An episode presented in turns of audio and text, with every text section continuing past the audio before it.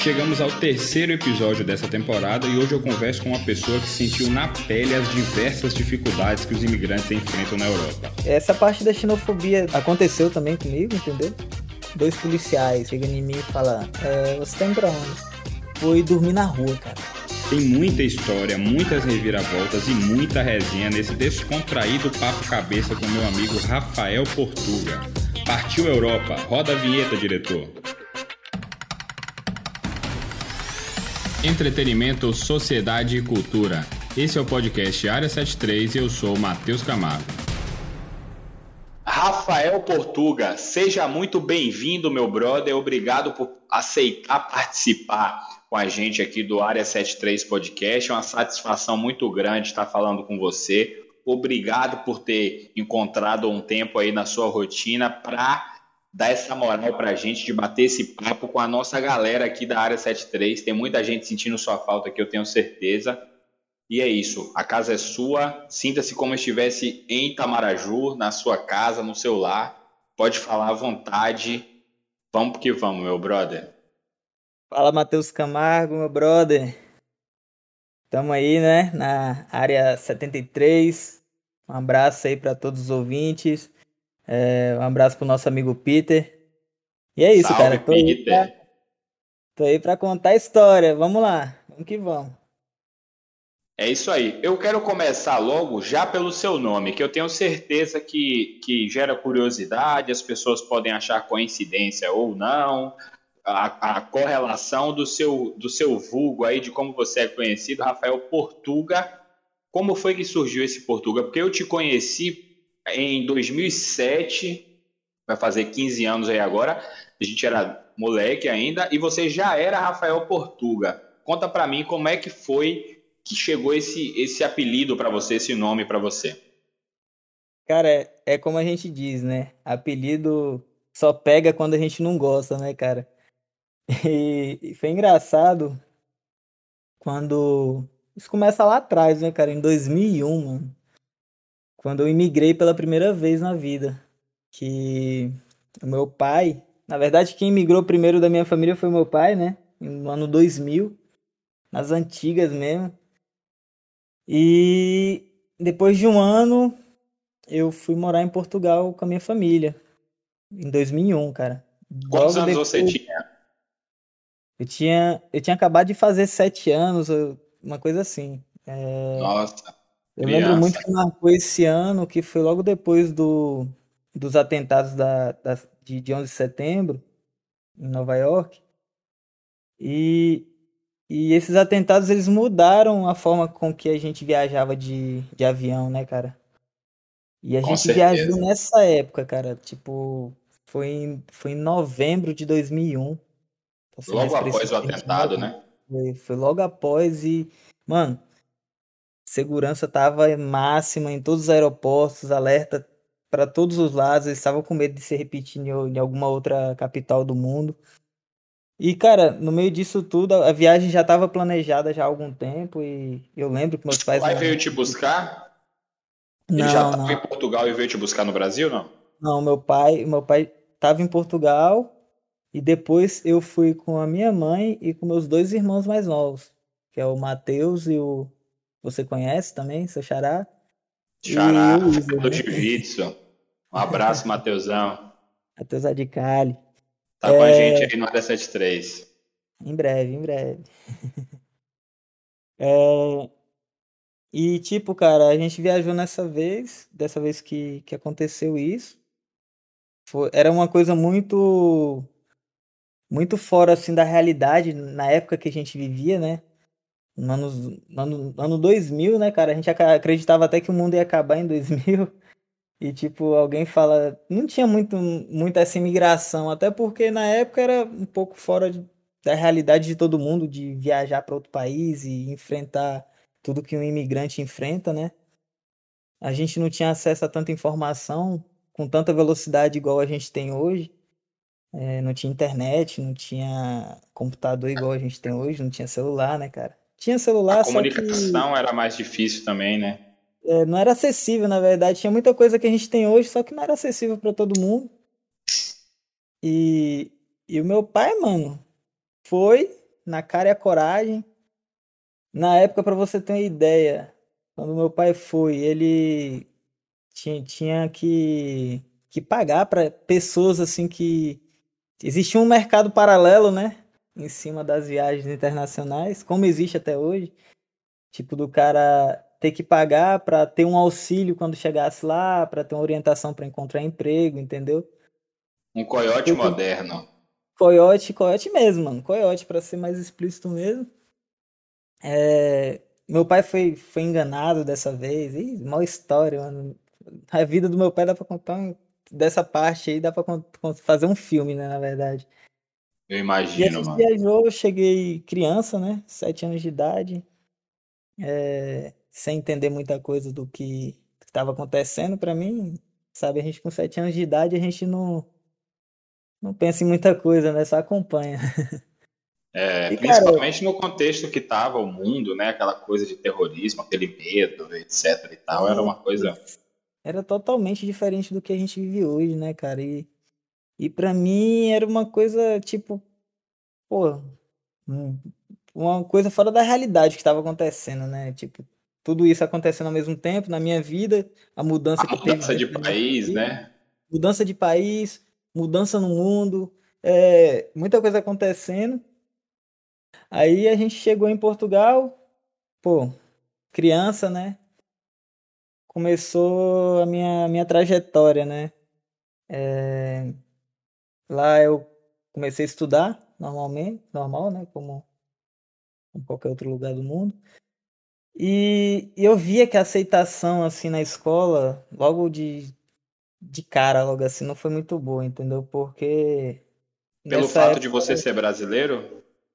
Pelo fato de ser brasileiro, pelo fato de ter outro sotaque. Você já sentiu isso quando era criança? Senti, cara, senti, senti. Já senti a xenofobia ali logo de cara, mano. E é, querendo ou não. Recentemente, Recentemente, eu, eu li, acho que ontem, se não me engano, uma matéria no jornal O Globo sobre um caso que, que viralizou, ganhou as páginas de jornal, de um, um, uma prática de xenofobia de uma professora para com uma criança brasileira, uma professora portuguesa, numa escola portuguesa.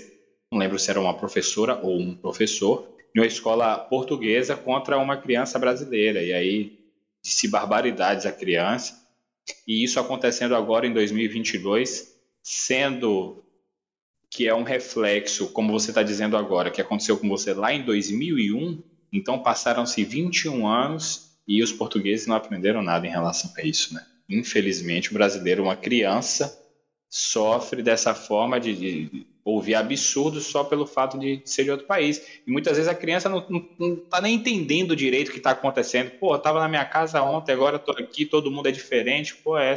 Para você foi assim, esse, esse choque já foi de cara então também, né? Cara, isso meio que, que me traumatizou.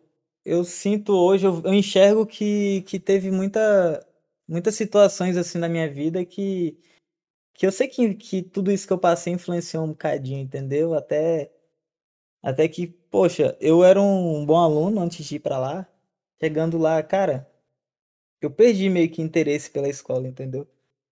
Porque essa parte da xenofobia da, por parte da professora, eu, eu, eu, aconteceu também comigo, entendeu? Aconteceu comigo. E por parte também dos colegas, né, mano? Porque, pô, era, era todo mundo criança, mas só que só que as crianças, elas, elas absorvem muito o que, o que acontece em casa, né? E se os pais pensam de uma forma, é, uma forma ruim, uma forma preconceituosa, as crianças vão acabar absorvendo aquilo e vão, vão repetir, cara, vão repetir. E, e uma coisa que me marcou pra caramba foi quando, quando eu tava, eu tava na escola, isso já foi por parte da professora. E a professora, e a professora ela, ela, ela queria me obrigar a, a ler da forma e com sotaque deles, cara. Entendeu? É, tipo, te colonizar, não é nada que... que eu lia. 500 anos se passaram, 522 anos se passaram e nada mudou. Os caras querem colonizar a gente mesmo, querem que a gente fale, pense, Uma... reze como eles. Mas isso está mudando, graças a Deus isso está mudando. Muita gente vai chegar lá nesse, nesse ponto. Então, tipo, é, na época tinha eu e mais, e mais duas brasileiras na, nessa turma, e lá é assim, você pega a professora da primeira série e você vai até a quarta série com ela, a mesma professora, entendeu? Ela te acompanha Entendi. ali, ela te empurra pro, pro, pro, pro, pra outra escola, entendeu? Que você estuda numa escola, no ensino, no ensino fundamental, eu penso que é assim que, que, é, que Fundamental 1, Fundamental é. 2 e, e médio, é, né? E depois, a partir do. Lá, lá em Portugal a gente chama de ciclo, né? O segundo ciclo. Aí você já, já tem vários professores, é um pouco parecido com o que a gente tem no Brasil. Mas da primeira série até a quarta série é como se fosse uma pessoa que fizesse parte da sua família. E eu vi que eu cheguei ali já na. Eu, era para eu estudar a terceira série. No caso, eles me, me voltaram um ano, eu perdi um ano de estudo. Eles acharam que eu não estava compatível com a, com a turma, já me atrasaram um ano. E, cara, complicado, cara. Queriam que eu falasse do jeito que eles falavam. Tanto é que quando eu fui para o segundo ciclo, quando eu passei para a quinta série, cara, eu já tinha perdido minha identidade, mano. Eu não. Se eu não falasse que eu era brasileiro, pelo sotaque que eu falava e pela forma que eu falava, tipo, como eu tinha sido obrigado todo dia a falar com sotaque, já falava igual português, mano. Já falava com sotaque perfeito, igual português mesmo, não, tinha diferença. Entendeu? Já cansei de, de, de, ir em alguns lugares quando era criança e todo mundo pensar que era português também. Entendeu? É, e a criança tem a facilidade de aprender e aplicar, que é incrível, né? A criança é um livro em branco, né? Aprende, ali os responsáveis pela educação da criança, pela criação e educação, vão escrever uma história ali, né? Era engraçado que, tipo, na, na escola eu falava de, com sotaque, em casa eu, tinha, eu falava com, com outro sotaque, porque eu tinha até vergonha, assim, da minha família de chegar, e, tipo, eu vivia, parecia que eu vivia uma, vi, uma vida dupla, né? Eu falava de uma forma na, na escola, em casa eu falava de outra forma, porque eu tinha até vergonha de falar daquela forma à frente de outros brasileiros, entendeu? Mas era obrigado, não tinha, não tinha, não tinha outro jeito, entendeu, cara? E aí, nesse caso, você sentia essa diferença que as pessoas colocavam em evidência entre elas e você, pelo, fato da nacionalidade, a partir, a partir dos, dos alunos, dos seus colegas, crianças e também dos professores e dos adultos, não é isso? Já teve coleguinha de, de, de, de sala que virou para mim e falou: Ah, você é pobre, você tá aqui, você, você veio do seu país é porque você é pobre, você não tem, você não tem casa. Tipo, falavam coisas assim, entendeu, cara? Tipo. É, isso ele escutou em algum lugar, né, brother? Mas eu sentia que eu era rejeitado assim na turma, entendeu? Tipo. Foda. É, todo, todo mundo escolhia todo mundo pra, pra jogar futebol e eu era sempre o último, eu era tipo a bucha ali, entendeu? Se faltasse eu tava assim. Será, aí, aí, você falando isso aí, agora é interessante, eu não posso deixar de, de falar disso, de brincar com isso, porque rola piada de português que os caras são burros. E aí você é brasileiro, chega lá e os malucos não te escolhem para jogar futebol. Será que eles não sabem quem foi Pelé? Quem foi o Ronaldo? Porque, tipo assim, pelo menos pro futebol os caras tinham que reconhecer, né, velho? Já que não reconhece para as outras coisas. Mas nem isso, será que eles não sabem que o futebol é, o nosso, é a nossa casa, é onde a gente deita? Acontecia, poxa, a gente não pode julgar porque, pô, era criança. Se ela criou esse, esse preconceito foi através dos pais, né? Através de alguma convivência em casa. Criança não aprende a ser é. assim, sozinha, né, cara? É. Então... Ela, isso. A criança não nasce odiando ninguém, ela é ensinada então, a odiar. Era, era reflexo do que eles viviam também, da realidade que eles viviam. Passou, passou cinco anos, morei em Portugal durante esse tempo. E, e foi uma época do que o Brasil tava, tava bem melhor, assim, e os meus pais resolveram voltar para 2006, né? 2006, isso mesmo.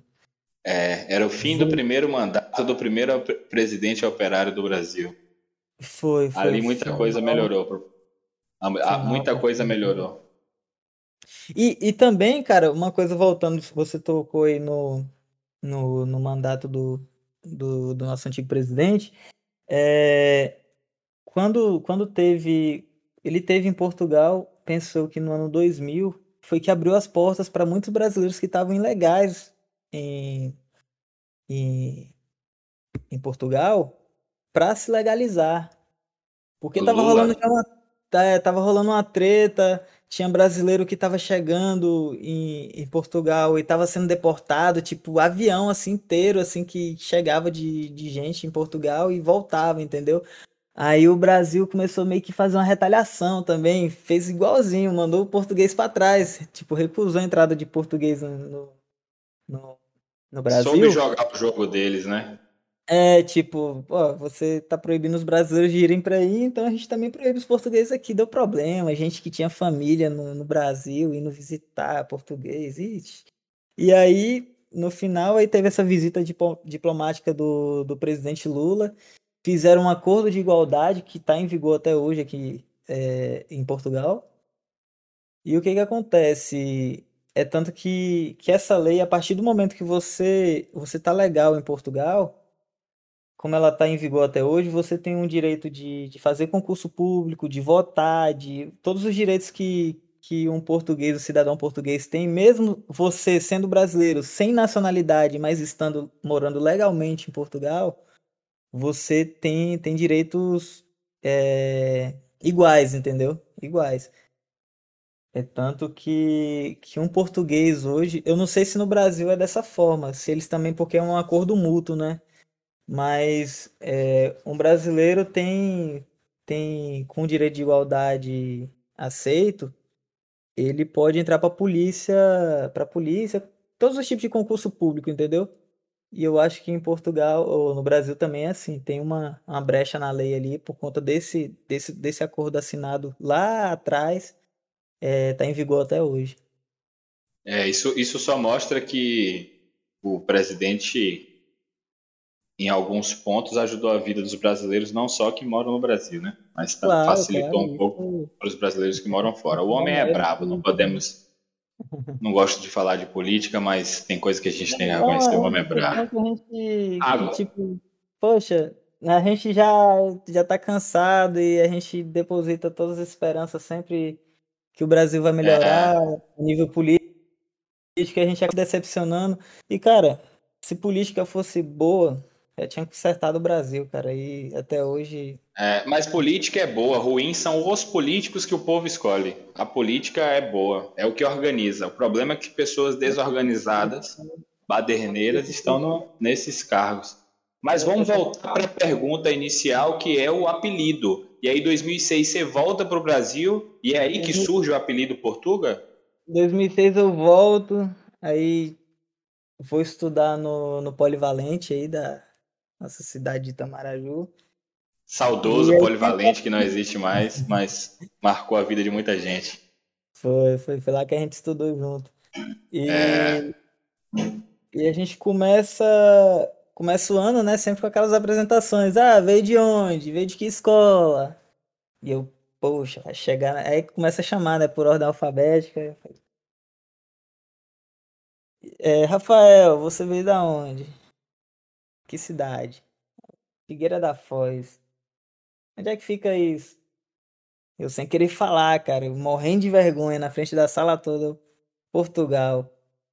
Tem sempre o cara lá do fundão que grita: Ah, se veio de Portugal é Portuga. Poxa, é... mano, eu não sou é. português, não. Já era traumatizado. Não gostava de ser chamado de português, cara. Tipo, depois de tudo que eu vivi, entendeu? No, Já Portugal. tinha sofrido bullying lá por ser brasileiro, é... agora sofria bullying aqui por ser português. É, tipo isso. Aí eu não gostei, mano. E aí pronto. Portugal aqui, Portugal ali, isso na. Logo quando eu cheguei, aí pronto, mano. Começou na escola e começou a sair pra fora da escola. E, e quanto mais eu conhecia gente, aí eu... chegou um momento da minha vida que eu falei, ah, é Portugal mesmo. Até gostava, né? Tinha hora que eu aprontava e tal. Quem é Portugal? Ninguém sabia o meu nome e tal. É, eu não sou não, meu nome é Rafael. Era, era o, o codinome perigo. Mas foi, uma, foi uma fase assim bem, bem legal da minha vida quando eu voltei, né?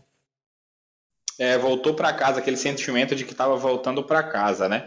E aí você é, ficou aqui, a gente aprontou pra caralho aí nessa cidade, pintamos e bordamos naquela escola. E depois você voltou para Portugal. Em que ano que foi que você voltou? Aí você imigra para lá, você foi a primeira vez criança com seus pais volta para o Brasil entrando na adolescência e depois imigra para lá novamente agora para trabalhar pra, com outra perspectiva, né, da primeira vez que você foi, outra experiência, não é isso? Foi, foi. Isso aí já foi já em, em 2000, final de 2016. Eu tava passando por um período da minha vida assim um pouco conturbada. Alguns projetos pessoais e profissionais não tinham dado certo. Tipo, eu tava naquela, entendeu? E, e antes disso, eu já tinha tirado meu passaporte em 2012.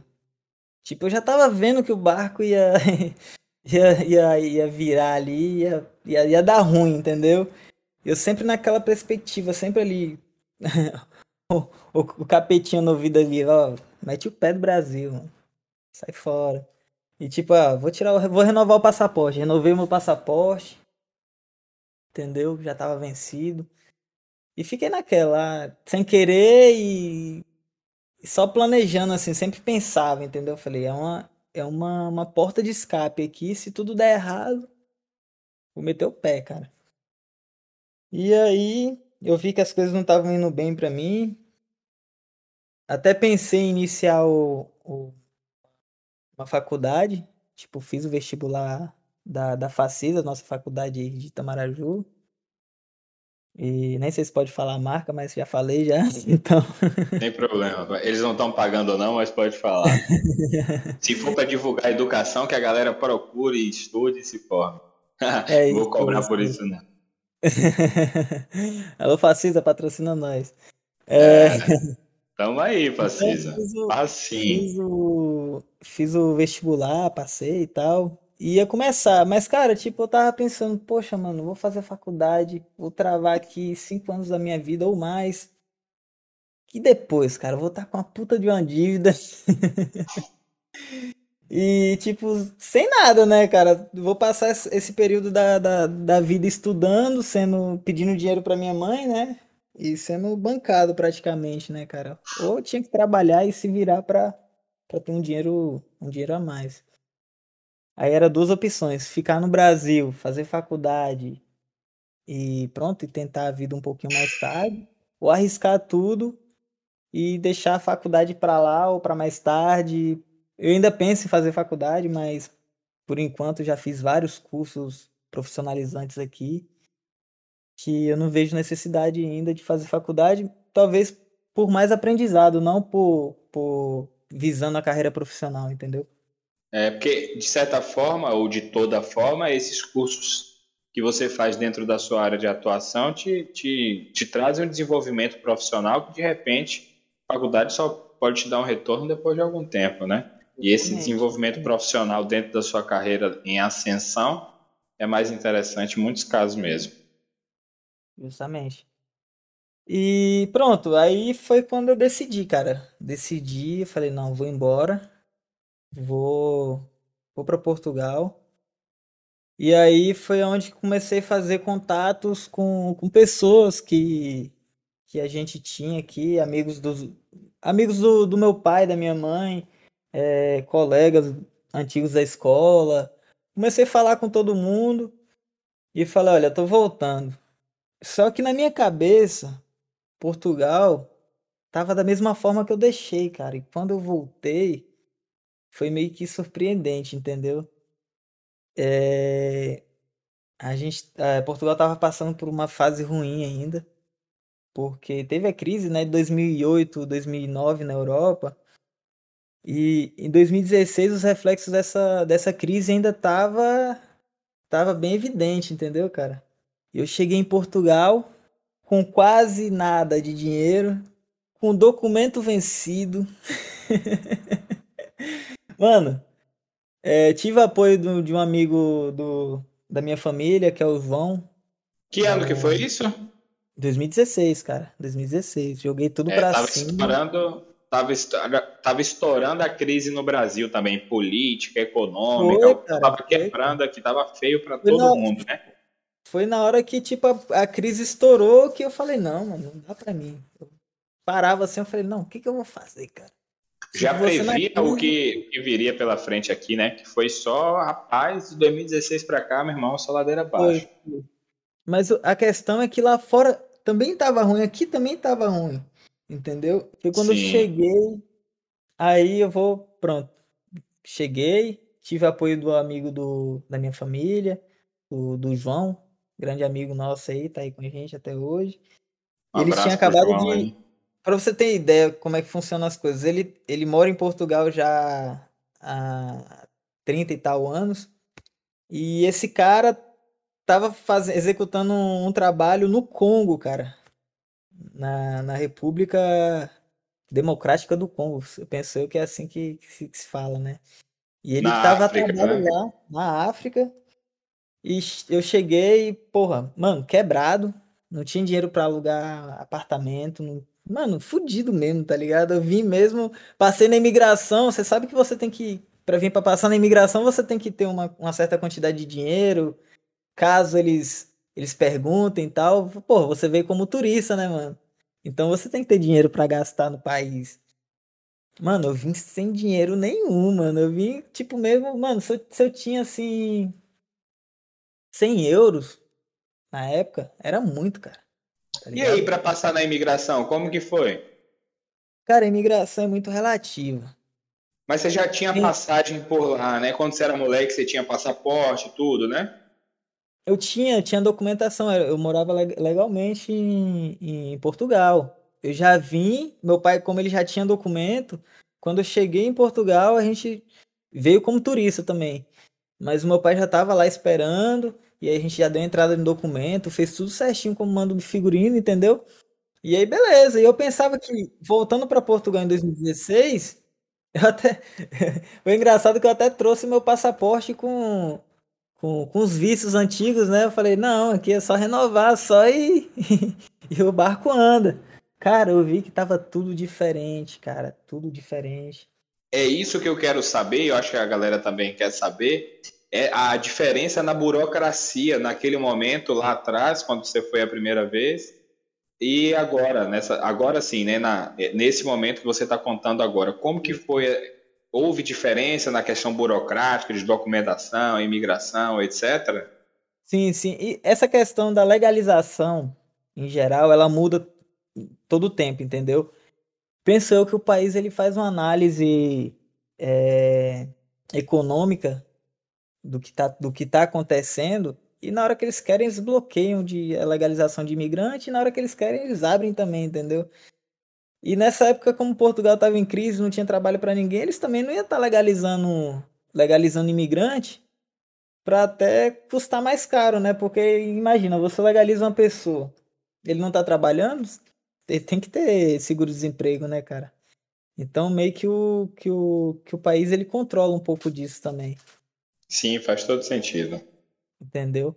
Então, quando eu cheguei em 2016, sem dinheiro, é, continuando a parte lá da imigração, a imigração é muito relativa, cara. Depende do país que você chega, se você chega em um voo direto, se você chega fazendo imigração em, em outro país da Europa, porque é, a, a comunidade europeia, a partir do momento que você chega em um voo é, de outro país, de um país de fora do, do, da comunidade europeia, o primeiro país que você toca o solo é o país que você vai fazer imigração, entendeu? Por exemplo, se eu venho num voo que, que, que passa pela, pela Espanha, no caso, que foi o meu caso dessa vez.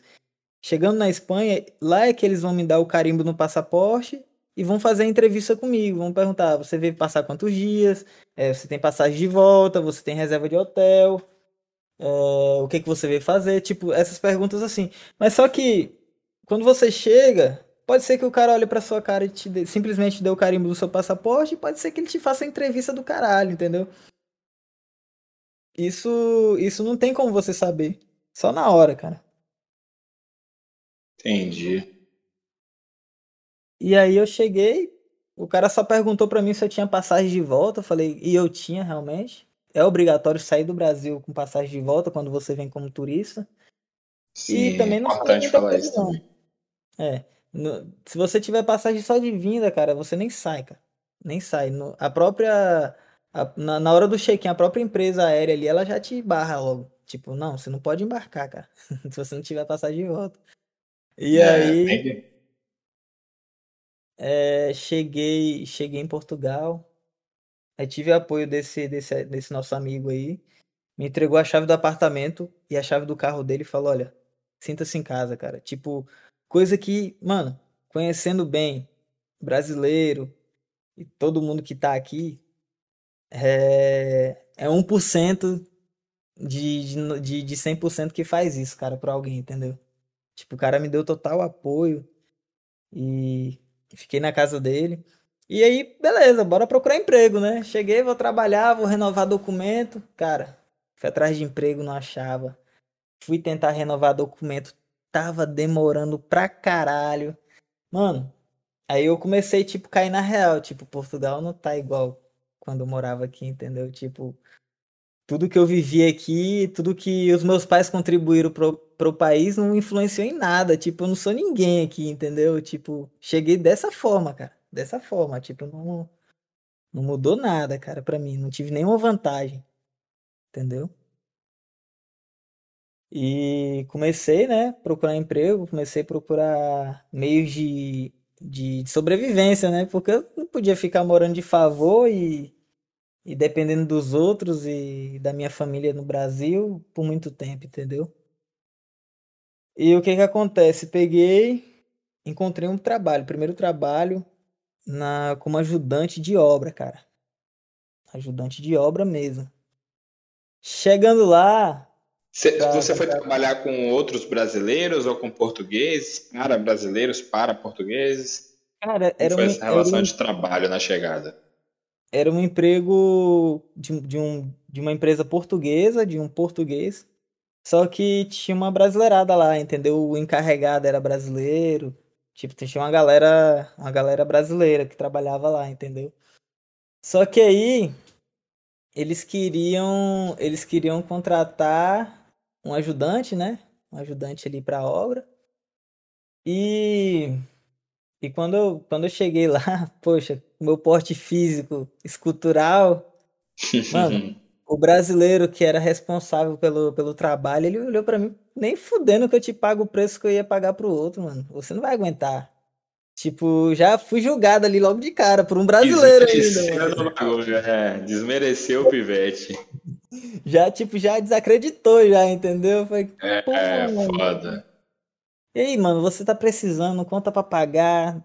Tipo, não, beleza, cara. Era para receber 4,50 euros a hora, mano. O cara falou que só me pagava 3,50 a hora. E eu aceitei, mano. Você tá precisando, mano. É aquilo é nada, entendeu? Não tava tendo emprego em lugar nenhum, já tinha rodado a cidade toda. Entendeu? Isso e em Lisboa? Não, não, isso em Figueira da Foz. Isso é um pouco. É ao norte de Lisboa e ao sul do Porto. Fica uns 30 minutos de, de Coimbra. Entendeu? Entendi. E aí, pá, cheguei, comecei a trabalhar, comecei a me empenhar.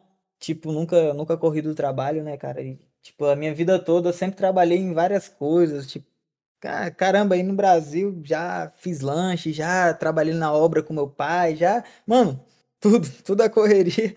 Até geladinho eu já vendi, mano. Salada de fruta, tipo, mano, é, eu tô ligado, eu tô ligado. Sempre fez seu corre, né? Sempre fiz meu corre, sempre gostei de ter meu dinheiro, minha, minhas paradas, entendeu? Essa é uma mentalidade e... fundamental para ter sucesso. E tipo assim, cara, a, a, a minha ida pra, pra, pra, pra o Brasil, lá atrás, eu não me arrependo nem um pouco, não me arrependo de, dos meus pais terem, terem mudado de ideia, de já ter uma vida aqui estabilizada e querer ir pro Brasil tentar mais uma vez. Porque, mano, foi uma escola, entendeu? Aquele período que eu vivi com vocês, tipo, do, do, de 2006 até 2016, cara, isso foi, foi fundamental para mim e tá sendo até hoje, entendeu? Porque é a escola da vida, cara. Eu aprendi muita coisa, porque, mano, hoje eu vejo, tipo, não desmerecendo o pessoal que, que eu conheço, nem, nem o pessoal que, que cresceu aqui, brasileiros que foram, na, que, que vieram e migraram lá atrás, em 2000, 2001, 2002, e estão aqui até hoje, a mentalidade é totalmente diferente, entendeu? Eles estão acostumados com uma vida mais fácil, entendeu? Vamos dizer assim. E, tipo, a gente no Brasil, cara, a gente é, parece, parece filme, parece videogame, né, mano? Tipo, toda hora você acontece um bagulho diferente. É um cara que é, é morto ali na esquina, é uma troca de tiro ali, é um, um, assalto ali. Mano, tipo, acontece muita coisa, entendeu? E você tem que, tem que ter uma certa sabedoria para sa saber chegar nos lugares, sair, bairro perigoso e tal. Tipo, você tem que sobreviver, entendeu, cara? Porque eu penso que no Brasil é muito fácil morrer, mano. E se você não saber onde você coloca, onde você coloca o pé, onde é que você anda, com quem você anda, você morre muito fácil, mano. Entendeu? É, isso é verdade. E aqui, e aqui, apesar de acontecer muita coisa ruim também, tipo, não vai acontecer com tanta facilidade igual acontece no nosso Brasil. É banal no Brasil, né? As pessoas matam é, por indiferenças mínimas. É, tipo, o cara morre ali na esquina, todo mundo fala, porra, mataram um cara ali, mas, tipo, daqui uma semana ninguém vai lembrar mais, mano. Tipo, todo mundo vai passar ali no mesmo lugar e, tipo, já era, já esqueceu, entendeu? Poxa, aqui se acontece um negócio desse, cara. Mano, é o mês todo falando dessa parada na televisão, mano. Tipo, entendeu? A diferença. É. Já, e querendo ou não, isso torna o nosso psicológico um pouco mais forte, entendeu? Tipo, você você vive num, num país assim, você acaba fi, ficando forte já por natureza, entendeu? E se você é, é. correria aí, e você vem para um país que relativamente é mais fácil e mais organizado, você, porra, mano, você, você voa, cara. Você voa na frente de muita gente, entendeu? Entendeu? Você vem com a mesma sagacidade que você tem aí, mano, já era, mano. Você chega aqui, você explode, tá ligado? Você, você acredita que a sua adolescência, a sua experiência aqui na sua adolescência, tendo vivido no Brasil, te ajudou a chegar em Portugal um cara mais mais esperto, saber chegar e sair, saber negociar e etc, pelo Sem fato que você falou que trabalhou bastante e tal desde novo. Então, essa visão de negócio, de trabalho. Agora, outra coisa que eu acho também, que eu quero saber de você, é se você concorda ou pensa que o fato de você ter ido jovem para lá, em 2016, facilitou é. também a, as coisas para você, né, de certa forma. Por ser jovem, por ter a experiência que você adquiriu aqui na adolescência, a disposição física para trabalhar e etc. Apesar de o cara, de o encarregado ter te colocado como fracote lá, você teve disposição para trabalhar, para disposição física, psicológica e tudo isso o fato de ser jovem influenciou positivamente nesse, nesse sentido, você acredita? Cara, ao mesmo tempo que influenciou positivamente, pensou que influenciou negativamente. Eu acho que não tem idade para imigrar, não, cara. Eu acho que. Eu, eu, eu acho não, eu vi com meus próprios olhos muitas pessoas já de, de uma certa idade migrando até hoje. Chega muita gente já de 50 anos, mais de 50 anos, entendeu? Vindo recomeçar a vida, entendeu? E tipo, eu pago pau pra isso, mano. Quando eu vejo um coroa chegando aqui querendo iniciar de novo, eu falo, caraca, mano, o cara não desistiu ainda não, entendeu? Ele, ele tá sonhando é... ainda, entendeu? Se então... ele não então desistiu, o que que eu vou, né? É, serve até de motivação, né, mano? É, pra tipo, você cara, que é jovem. Não, dessa vez que eu fui, dessa vez que eu fui assim julgado previamente pelo por esse encarregado, que hoje é até amigo nosso e tal, ele ele julgou porque eu era novo. Eu era novo e franzino e tipo ele olhou assim e falou: "Porra, mano, esse cara não vai aguentar, entendeu?" Talvez se eu fosse velho, ele ia julgar por, por eu ser mais velho, entendeu? Porra, o coroa não vai aguentar, mano. Tipo, é, tem disso, mano. Tipo, você tá é. sempre, sempre sendo julgado, entendeu? Não tem, não tem pra onde fugir, entendeu? É, talvez se eu fosse na idade ali de, de 30 e tal anos, eles iam me julgar por eu ser nordestino, alguma coisa do tipo, entendeu? Acontece muito, cara. Ah, esse cara, cara é bom, jeito é? de... de todo é, jeito vai ter um preconceito. Vai ter uma, uma, uma, Você acha uma que por ser brasileiro, você acha que por ser brasileiro isso influencia também? Quando você entrou no mercado de trabalho em Portugal, você disse que quando criança na escola sentiu essa questão de eles se sentirem diferentes, se comportarem como se fosse diferente. Isso. No mercado de trabalho já mais mais Cara, mais jovem, mais velho um pouco, você sentiu isso também em Portugal? Hoje, hoje eu vejo que essa geração, a nova geração de portugueses tá mudada, cara. Graças a Deus mudou muito para melhor, para melhor. Não vou dizer que todo mundo aqui é é santo, entendeu? Que, que, que ninguém é preconceituoso, mas pelo que eu vivi lá atrás, que muita gente não viveu, poxa, mano, mudou muito, cara. Hoje eu tenho o prazer de ligar para a empresa de para a companhia aérea e ser atendida por, um, por uma, uma, uma, pessoa do telemarketing falando em português do Brasil, mano. Uma brasileira falando comigo. E tipo, porra, mano, eu dou parabéns, mano. Tipo, porra, isso é bom demais. Hoje eu tenho o prazer de ligar a televisão e ver jornalista brasileiro trabalhando, falando em português com sotaque do Brasil. Tipo, gente, ator participando de novela, falando como brasileiro e fazendo papel de brasileiro, entendeu? Tipo, é muito legal isso, cara. E antes você, mano, era impossível você ver isso, entendeu? Tipo, é... É, o, o, mundo está globalizado também, né? A internet uniu os povos de certa forma, é... né? A gente deixa de ver tanto como distante e tal. Você vê que o, o, produto de mídia brasileiro chega em Portugal como Sim. fenômenos. O, se eu não me engano, é Lucas Neto, o irmão do Felipe Neto, que faz conteúdo infantil ele em Portugal é um puta fenômeno, assim, tipo, de os pais quererem proibir porque as crianças assistir porque estavam falando com sotaque brasileiro, crianças portuguesas falando é. com sotaque brasileiro por causa do Lucas Neto. E as novelas brasileiras também é, são sucesso em Portugal, né? É, é chega muito, então, a essa coisa da, do nosso conteúdo, do, da nossa gente, da nossa fala, dos nossos costumes, assim como chega de outros países também, como a gente tem a Netflix mostrando pra gente filmes franceses Sim. maravilhosos, filmes argentinos maravilhosos. Então, o mundo tá, a internet, a informação globalizou e essa nova geração não se sente mais tão distante tão diferente. Eu acho que a galera da, da geração mais antiga que a nossa aí, galera dos anos 80, 90, início de 2000, era muito ligada ainda, mesmo que não fosse nas atitudes diretamente ou nas falas diretamente, mas eram muito ligadas intrinsecamente, involuntariamente, à questão colonial, dos colonizadores, de que eles tinham um certo poder, uma, uma, um poder sobre a gente, a, a, diferença de que os portugueses, os europeus colonizadores eram realmente superiores, que o homem branco europeu era superior. E a galera da nova geração rompeu, de certa forma, e você está aí para para comprovar isso, né, pela sua experiência, pela sua perspectiva, de que a, a galera da nova geração rompeu um pouco essa barreira, assim, rompeu essa ligação com o passado colonizador e, e já se insere num mundo mais globalizado, onde você é possível conviver, seja nas redes sociais, seja no dia a dia, com pessoas de outras culturas e outros países, né? É, é uma evolução que a humanidade está tendo. Agora sim, a, a velha geração está aí ainda, né? Está tá aí ainda, está sendo, tá sendo professor ainda, está sendo patrão, empregador, lojista ainda. Eles estão aí. Tem, muito ainda.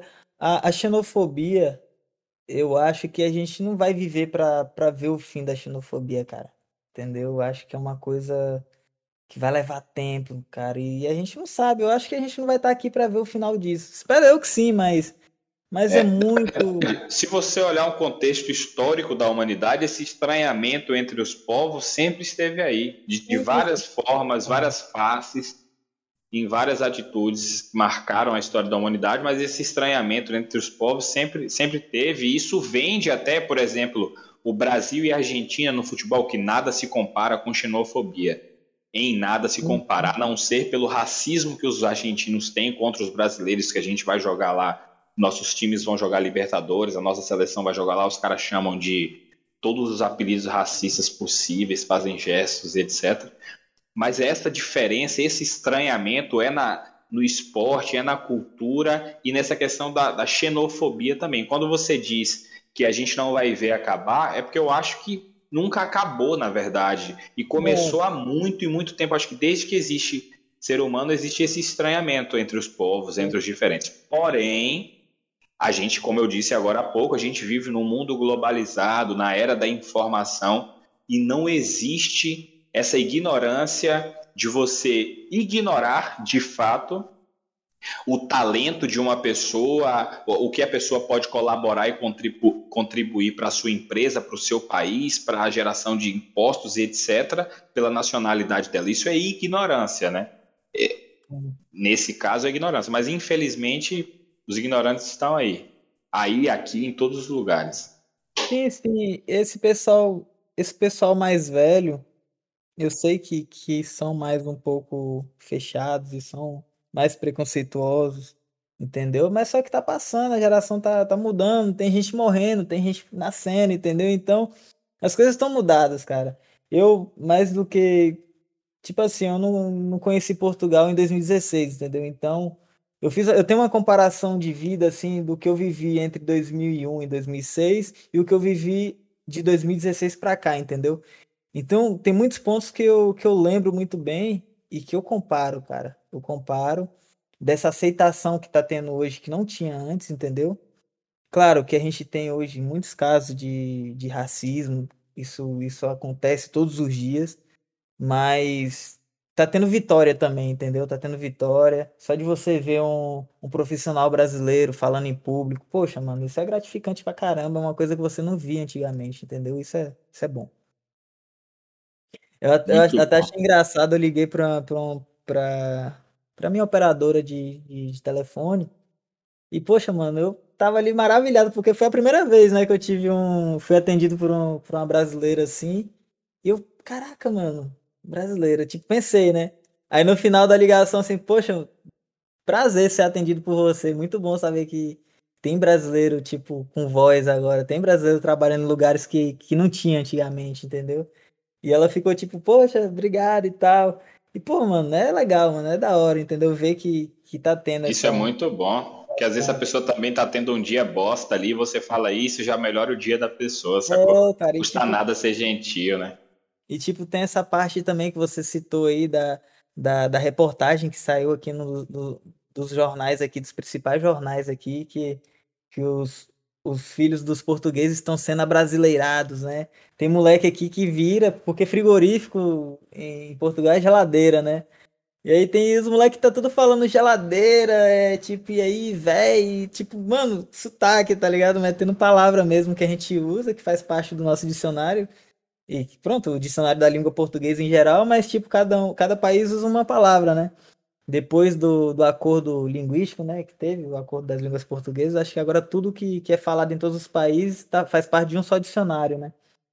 Então, poxa, mano, é engraçado. Mesmo um colega de trabalho também chega para mim e fala: Poxa, meu filho gosta do Lucas Neto, gosta do, do conteúdo do Brasil, mas não só as crianças, os adultos isso também é, Sabe o que é isso? Isso é aparação histórica. Eles colonizaram os nossos índios, nós vamos colonizar as crianças deles. É isso. Cara, Tá, tá muito, cara. Você sai hoje em Portugal, você vê brasileiro em cada esquina, cara. Você fala, caramba, mano.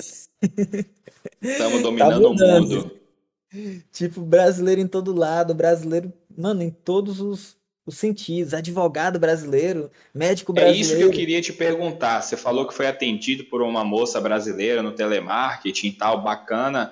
E em outras profissões, por exemplo, profissões de carreira, é, como, advogado, como você citou, advogado, médico, dentista, você encontra esses profissionais brasileiros aí em Portugal também?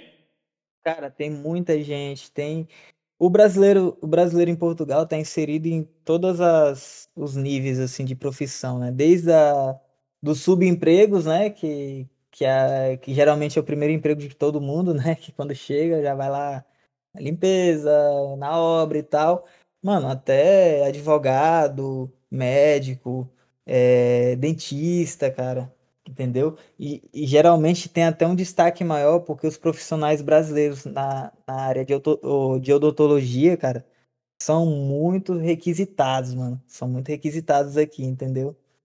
E porque, tipo, eu não sei se é a forma de trabalho, de trabalhar que, que tem que tem em Portugal do, do, dos dentistas que muda mas eu vejo uma diferença na qualidade. Não sei se isso pode estar mudando agora, não posso, né, desmerecendo os dentistas portugueses, mas, cara, eu, eu posso comparar e, e não sei se foi só comigo, mas, poxa, eu só tive sorte quando fui atendido no Brasil com um dentista e também fui atendido também por um dentista em, em Portugal e, e, cara, dá de 10 a 0, mano, dá de 10 a 0.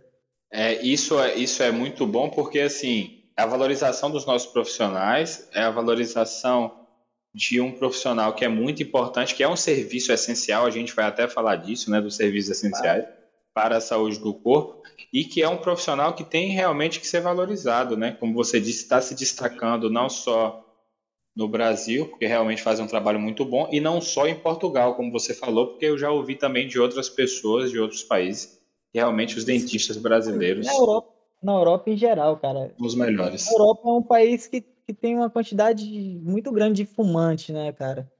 Então, o, o dentista ele é muito respeitado. É muito respeitado na Europa em geral, entendeu? Porque é essencial, é tipo Muitas vezes o é. dentista em alguns países, ele é mais bem visto que os próprios médicos, cara. Que os próprios médicos, entendeu? E mais respeitado que, que muitos médicos. Na, na verdade, em, em alguns países, o, o, dentista, ele, ele é, ele é equivalente, é, é, tipo, é, é, do mesmo nível do médico, entendeu? Entendeu? É, Entendi. É, porque... Eles dão é, mais respeito, entendeu? Porque no Brasil, tipo, poxa, infelizmente acontece essas diferenças aí, mas no, é, em alguns países da Europa, é tipo, poxa, muito respeitado, cara. É, e, e, é uma questão não só de estética, mas também de saúde, né? Saúde. Agora, vamos continuar falando sobre a sua experiência em Portugal. Você começou a trabalhar lá, e aí? Como que foi que andou essa história? Você se manteve como, como ajudante na obra? Você migrou para outro trabalho? Como que foi essa experiência profissional de um jovem baiano itamarajuense em Portugal? Foi engraçado pra caramba, né? Que eu comecei, né, a trabalhar como ajudante e tal. E beleza. Foi um dia, dois. No segundo dia, é, eu tava trabalhando lá com os pedreiros e tal. Eu tava, tava em cima de um telhado, tipo, sem segurança nenhuma, cara. Em cima, assim, de um, do terceiro andar de um telhado, tá ligado?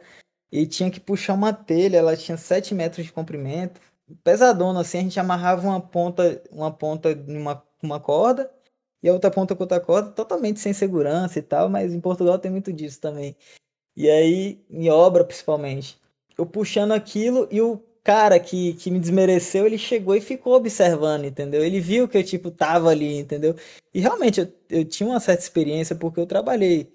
Trabalhei muito em outros empregos no, no, no Brasil, só que toda vez que, que eu ficava sem trabalho fora, eu não gostava muito de trabalhar com meu pai, que a gente no, no trabalho era meio Tom Jerry assim, mas toda vez que eu ficava sem emprego, eu ia trabalhar com ele na obra, entendeu? Então, a, sem querer, sem gostar da, da, da profissão, acabei adquirindo muito conhecimento, entendeu? Muito conhecimento na área, então para aquilo, aquilo ali para mim era normal, cara. Era um trabalho normal. Trabalhei com ele, o cara já começou a observar assim, e no, na semana seguinte eu fui trabalhar com perto do, do dono da empresa mesmo. Cara, chegando lá, dois dias, cara, o cara começou a me observar, começou a me dar trabalhos assim mais. mais é, leves, né? Os trabalhos mais de, de profissional, de oficial mesmo. E eu, pá, já sabia fazer aquilo tudo, fui fazendo, né, cara? Chegou no final de mais uma semana de trabalho, o cara chegou pra mim, olha, eu vou te pagar. É, tava recebendo R$3,50, né? Ele chegou para mim, olha, eu vou te pagar como profissional, você vai ganhar 5,50, era bem, ainda é baixo os salários em, em Portugal. Você vai ganhar 5,50, você vai ter um ajudante para você e, e agora você vai, vai ficar como profissional mesmo. E eu vou te dar um contrato de trabalho, que era o que eu tava precisando na hora, entendeu? Sim, e aí sim. eu falei, caramba, mano, e agora? Puta de uma responsabilidade na mão, entendeu? E aí os ajudantes da obra já ficaram tudo com raiva de mim. Já falei, poxa, mano, e agora, mano? Que, que, que guerra que eu me meti aqui. Mas nisso, eh, eu já tinha feito muita inscrição em outras empresas, entendeu? Multinacionais e tudo, antes de, de, de começar nesse trabalho. Porque eu queria, queria trabalhar, cara. Queria, entendeu? E aí que eu continuei trabalhando. Cara, depois que eu fui promovido, não passou nem uma semana de novo uma empresa, uma empresa portuguesa me liga que tem que tinha um projeto na França. Eles me telefonam e falam, olha, a gente tem uma vaga aqui para você. É, se você quiser vir, você já faz o exame, já já se prepara, a gente vai mandar o, o a passagem de avião para você vir. E beleza, você topa? Eu falei, quanto é que paga? Falei, eles falaram para mim, foi, acho que na época era 10 10,50 era 11 euros a hora. Tipo, poxa, eu tava ganhando 5,50. Eu vou pra lá com casa dobro, paga, né? com casa paga, transporte. Poxa, 11,50? Que dia que eu vou? tipo, na hora, cara, na hora. Só que só vamos, né? Só vamos. Falei pro patrão, olha, felizmente foi muito boa a oportunidade que você me deu, mas minha necessidade agora é dinheiro, não é, não é posição não. Tô indo, ele. O cara olhou para mim e falou, olha, é, você é jovem, se você acha que é uma oportunidade boa para você, vai, eu te dou apoio. Se precisar de mim, só me ligar, entendeu? Porra, tipo, que foda, muito bom. O cara é muito, muito gente boa. Tem, tem, tem amizade com ele até hoje. De vez em quando ele comenta minhas coisas lá no Facebook. O Fernando Girão, um abraço, se estiver ouvindo. É... E aí, cara, beleza, começo a preparar tudo. Falei, vou pra França, né? Só que aí tem um detalhe que iria atrapalhar toda essa trajetória. Cara, eu só tinha seis meses de Portugal. Eu não tinha renovado nada. Eu tava, eu tava ilegal, cara, praticamente, entendeu? Praticamente ilegal.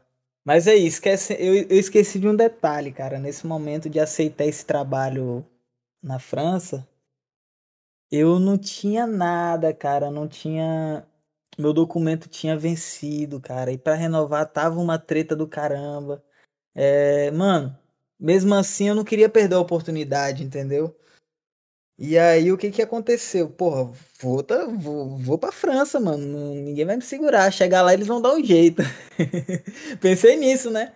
Tipo, é, vou, vou meter o pé, cara. Vou meter o pé porque, tipo, é uma oportunidade. Eu não posso perder, entendeu?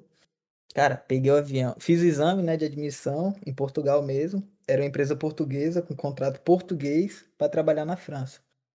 Peguei o avião e de, de Lisboa para Marsella, cara. Fui para Marsella. Marsella, Marsella é a cidade do Olympique de Marseille, do, do filme Táxi, né? Isso. Isso mesmo, isso mesmo. Cheguei numa série, cara, eu falei, caraca, mano, não sabia nada de francês, não falo inglês até hoje. Tipo, porra, mano, o que que eu vou fazer aqui, mano? Mas, tipo, eu sabia que a nível do trabalho, é, que eu não ia precisar utilizar é, a língua, entendeu? Tipo, eu ia estar sempre ali orientado por pessoas que falavam português. Eu Você falei, já foi sabendo disso? É, já, tipo, já fui com Mano, a empresa é assim, por, empresa portuguesa na França, ela faz um contrato para você em Portugal e te leva, tipo, te dá transporte, seja de avião ou de, de carro, leva para França, dá estadia, dá transporte, tipo, você só tem que comprar a sua comida, cara. Tipo, eles, o, resto eles se ocupam de tudo, entendeu? E a qualidade dessas coisas, da estadia, do transporte, do transporte? Cara, mano, tipo, varia muito. Eu tive sorte, entendeu? Eu tive sorte porque eu vi para uma empresa o nome, o nome da empresa é Prefal, cara. É uma, é uma empresa que, que faz serviço de isolamento e, e andaime dentro de refinaria de petróleo, tá ligado? Eu cheguei, tipo assim, eu nunca. Eu falava, ah, pra montar andaime, cara, já montei andaime em obra. Isolamento, pô, meter chapa com, com isolamento acústico, antifogo, qualquer. Ah, isso é fácil, mano. Eu sou da obra, vou, vou aprender isso rápido. Vou chegar. Mano, eu não tinha imaginação. Eu pensava que andaime pra mim era aquilo que a gente via na, na fachada dos prédios e tal. Eu pensei que eu ia chegar lá e ia fazer aquilo. Cara, foi totalmente fora do, do que eu imaginei. Mas beleza. É, isso no trabalho, né? Na estadia, igual você me perguntou, é, eu cheguei, cara fui muito bem recebido, entendeu? A estadia era um, era um resort, mano, que a empresa tinha alugado. Era tipo casas de, de, de férias. Tinha, mano, tinha piscina, velho. Tinha, tinha quadra de tênis. Tinha um, mano, paraíso, mano, no sul ainda, cara. Tipo, Marselha é onde todo mundo da França vai, vai passar férias, tá ligado? E, tipo, lá não tem muita opção. É, é tipo, qualquer casa que você aluga lá é, é muito boa, entendeu? E aí, e eles alugaram esse, esse, esse hotel lá. É uma cidade é, turística já, né? É, é uma cidade turística, entendeu? E qualquer, qualquer tipo de, de, de, de, de aluguel que você faz lá, dificilmente, a não ser que você vai mesmo pra favela, mesmo do centro, mesmo de Marcelo, é esse tipo, tem esse tipo de, de casa mais, menos assim, é, que não é muito turístico, entendeu? Que não é uma, um local de, de turista, entendeu? Porque tem o gueto também lá e tudo. Mas só que o lugar onde eu ia trabalhar fica um pouco afastado de Marselha, então era só turístico, entendeu, cara? Então a empresa tinha que botar no primeiro que, que tivesse, entendeu? E, poxa, mano, botaram a gente num lugar com piscina, com área de churrasco. Eu falei, caraca, mano, eu tô no paraíso, mano. Eu vim pra cá, tudo pago, vou trabalhar, vou ganhar bem. E tipo, porra, não, mano, tô, tô, tô de boa, beleza. E foi uma coisa que surgiu, você nem esperava. Estava em Portugal, de repente uma empresa portuguesa te manda nessa oportunidade que vai, tipo, naquele momento é uma, vira, uma reviravolta na sua vida, né? Na verdade, isso, é, isso, é, isso é que, que é bom a pessoa ter uma relação. Tipo, conhecer muita gente, ser aberto para fazer novas amizades, entendeu? No meio tempo que quando eu cheguei em Portugal, porque, porra, eu fiquei quebrado em Portugal mais ou menos uns quatro meses, cara, sem achar emprego, sem nada, entendeu? Tipo, a ponto de desistir, entendeu? Mas eu pensava, não, não vou voltar, cara. Eu vou até o fim, nem que eu tenha que ficar na rua aqui um dia, mas. E aí o que, aconteceu? Eu eu não desisti, entendeu? Mas eu conheci muita gente nesse meio tempo, porque eu não estava trabalhando, mas eu não deixava de sair, de fazer, de fazer amizade, de ir ali, aqui e tal.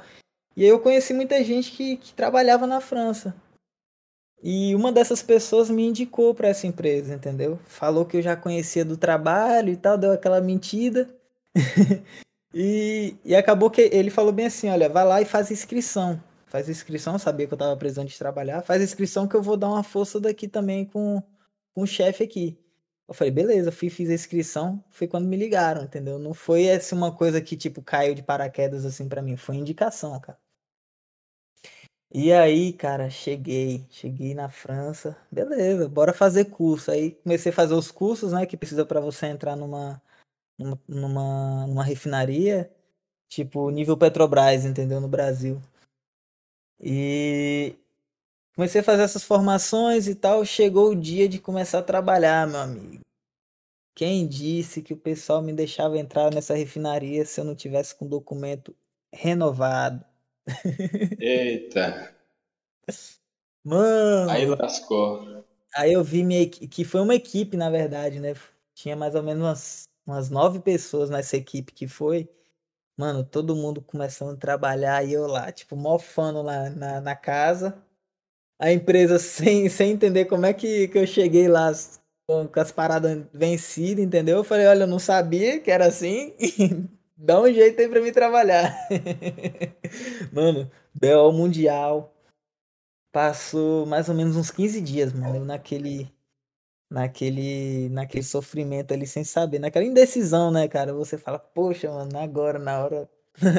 Nos 45 do segundo tempo, mano, pra dar tudo certo. Agora, porra. Beleza. Foda, aí é foda. Ah, e, e, e, tipo, uma coisa que eu também não contei, cara, que eu esqueci de falar. Na chegada na França, em Marselha, eu fiz a imigração outra vez. Porque eu caí no aeroporto dentro da área internacional. Então, para sair do aeroporto, eu tinha, que, eu tinha que fazer a imigração como se eu estivesse chegando, cara. Foi até engraçado essa passagem, porque, cara, eu cheguei, né? Beleza. O cara foi lá, olhou pra minha cara. Brasil? Neymar. E tipo, pum, só deu o carimbo e eu passei. Eu falei, ué, já era só isso? Beleza. Ah, já passei, tá tranquilo, mano. Aí eu começo a procurar a saída e não conseguia saber onde é que era, onde é que era a saída, entendeu? Aí eu vejo assim uma porta, peguei minha mala, né? E falei, vi uma porta assim. Mano, quando eu tô saindo, dois policiais chegam em mim e falam: é, Você tá indo pra onde? Aí eu falei: Porra, mano, fudeu. Eu já tinha noção que minhas paradas tava vencida, entendeu? Eu falei, agora eu vou ter que mentir, cara. Porque se eu falo que eu venho trabalhar, eu não tenho autorização de trabalho. Eu não tenho nada que comprove que eu possa trabalhar, nem que eu tô tratando de algum documento, nem não tinha nada, mano. Eu falei. Aí o cara vira pra mim e fala, é. Você vai fazer o que aqui? Mano, o cara falou, o cara falou desse jeito que eu tô te falando mesmo. Ele falou com sotaque baiano, mano. Aí eu falei, caraca, você é brasileiro? tipo, o cara me perguntou o que eu ia fazer, que eu falei, você é brasileiro? tipo, porra, policial francês, falando com sotaque de baiano, mano. Ele não me responde minha pergunta primeiro. Aí eu falei, não, eu vim aqui, é que eu luto jiu-jitsu e eu quero, eu quero passear aí por, passear e conhecer algumas academias de jiu-jitsu e tal. É, você tá trazendo alguma coisa com você? Eu falei, não, eu tô trazendo minhas coisas pessoais e mais nada. Ele abre a sua mala aqui, bota a sua mala aqui em cima e abre para mim. Mano, a mala era daquelas malas chinesas do código do capeta lá, mano, que eu não sabia o código, eu esqueci o código, mano, na hora de nervoso, mano. Nossa senhora, que situação, Agora você imagina dois policiais treinados ali para saber se o cara tá nervoso e você dá uma dessa que esqueceu o código, mano. Aí ele, poxa, essa mala é sua? Eu falei, é minha, mano. Mas eu esqueci, arrebenta isso aí, abre esse trem aí, não tem droga aí não. Os caras lá, pode quebrar mesmo? Eu falei, pode, pode. Eles meteram um alicate assim, mano, quebraram, abriram a mala. Aí começaram a fuçar, mano. Fuçaram, fuçaram. Meteram o produto assim pra, pra saber se tinha algum vestígio de droga. E aí meteram o produto em mim, é, na minha mão. Depois me, me revist, fizeram revista pessoal. Aí eu olhava pra mim assim, mas você vem, não tem reserva no hotel? Eu falei, não. E dinheiro? Eu falei, tem, esse, tem aqui esse cartão. O cartão tava todo fodido, todo estourado, mas eu mostrei, eu falei, esse cartão aqui tem dois mil euros aqui. Jogou H, né? Na hora, né, mano? Eu falei, não, meu dinheiro é cartão, cara. Ninguém usa dinheiro hoje pra estar tá na bolsa. Eu vou perder dinheiro, eu vou fazer como? Eu tô fudido, né? O cartão eu peço outro, dou um jeito. Ele olhou assim pra mim.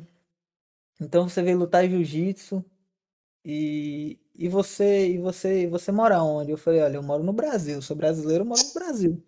Só uma curiosidade. Você, é, e você, você tá vindo de Portugal? Ah. Você tinha um kimono na mala? Não, atenção. Quando ele abriu a mala, aí ele viu o kimono. Tipo, eu senti que ele deu uma. Tá ligado? Ele deu uma respirada. Ah. Ele deu uma respirada ah, porque ele viu. O kimono na mala. Você jogou tipo, certinho. Tipo, kimono. E realmente eu tinha o kimono porque na época eu treinava e tal. E eu falei, pô, vou levar o kimono lá, vou dar, um, dar, um, dar uns treinos lá também e tal. Mas aí brilhou. Essa história, mano, eu inventei na hora, cara. Eu, na hora eu não tava esperando ser separado ali depois que, que eu já tinha passado na imigração. E aí. 100% cara... no improviso, né? Aí beleza, na hora que o cara, é, na hora que o cara deu, deu uma deu uma esfriada comigo que ele viu que ele não tinha nada ali, Aí ele. Eu, eu não sou brasileiro, não. Eu tenho um apartamento em Salvador. E, tipo, gosto muito do Brasil, gosto da Bahia e tal. Eu falei, caraca, mano, o cara, mano, o cara e falava perfeitamente, mano. E ele era francês? Era francês, mano, e falava. Falava, mano, não falava português, não, falava baianês mesmo. eu nunca vi, cara. Ele aprendeu português da melhor forma, então. Aprendeu muito bem, mano. E aí eles me liberaram e nisso, cara, tinha mais ou menos uma galera lá na porta, porque é, como nesse mesmo voo veio o pessoal da empresa, tinha tipo assim, oito pessoas, tinha nove pessoas, mais o cara que foi buscar a equipe, entendeu? É, da, da empresa. Aí na hora que eu saí, tipo assim, mano, aquela galera de homem me esperando, e eu, ele perguntando também sempre pra mim, né? Tem alguém te esperando? Eu falei, não, não tem ninguém me esperando. É, eu vim sozinho, cara.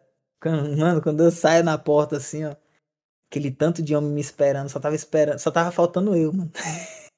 Caraca. Eu, eu pego o telefone, meto no ouvido e passo direto, assim, por todo mundo, assim, eu acho que a galera olhou assim, esse cara é meio doido, mano. Eu, tipo, atrasei todo mundo, porque todo mundo passou diretão, né, e só eu que fiquei enganchado lá. Todo mundo me esperando, eu saio, não olho nem pra cara da galera e saio assim direto, assim. Eu pensei, porra, mano, os caras vão ficar me monitorando pelas câmeras, mano. Não, não vou ficar aqui dando um olho sair do aeroporto, é, acompanhando meio que a galera assim, mais de longe.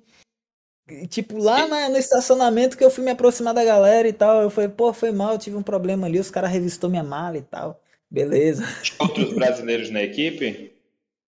Não, mas tinha, tinha, tinha uma galera de São Tomé e Príncipe, é, da África, tá ligado? Tinha, tinha um pessoal. Tinha português também. Tinha uma galera assim bem, bem variada, mas não tinha, não tinha brasileiro, não.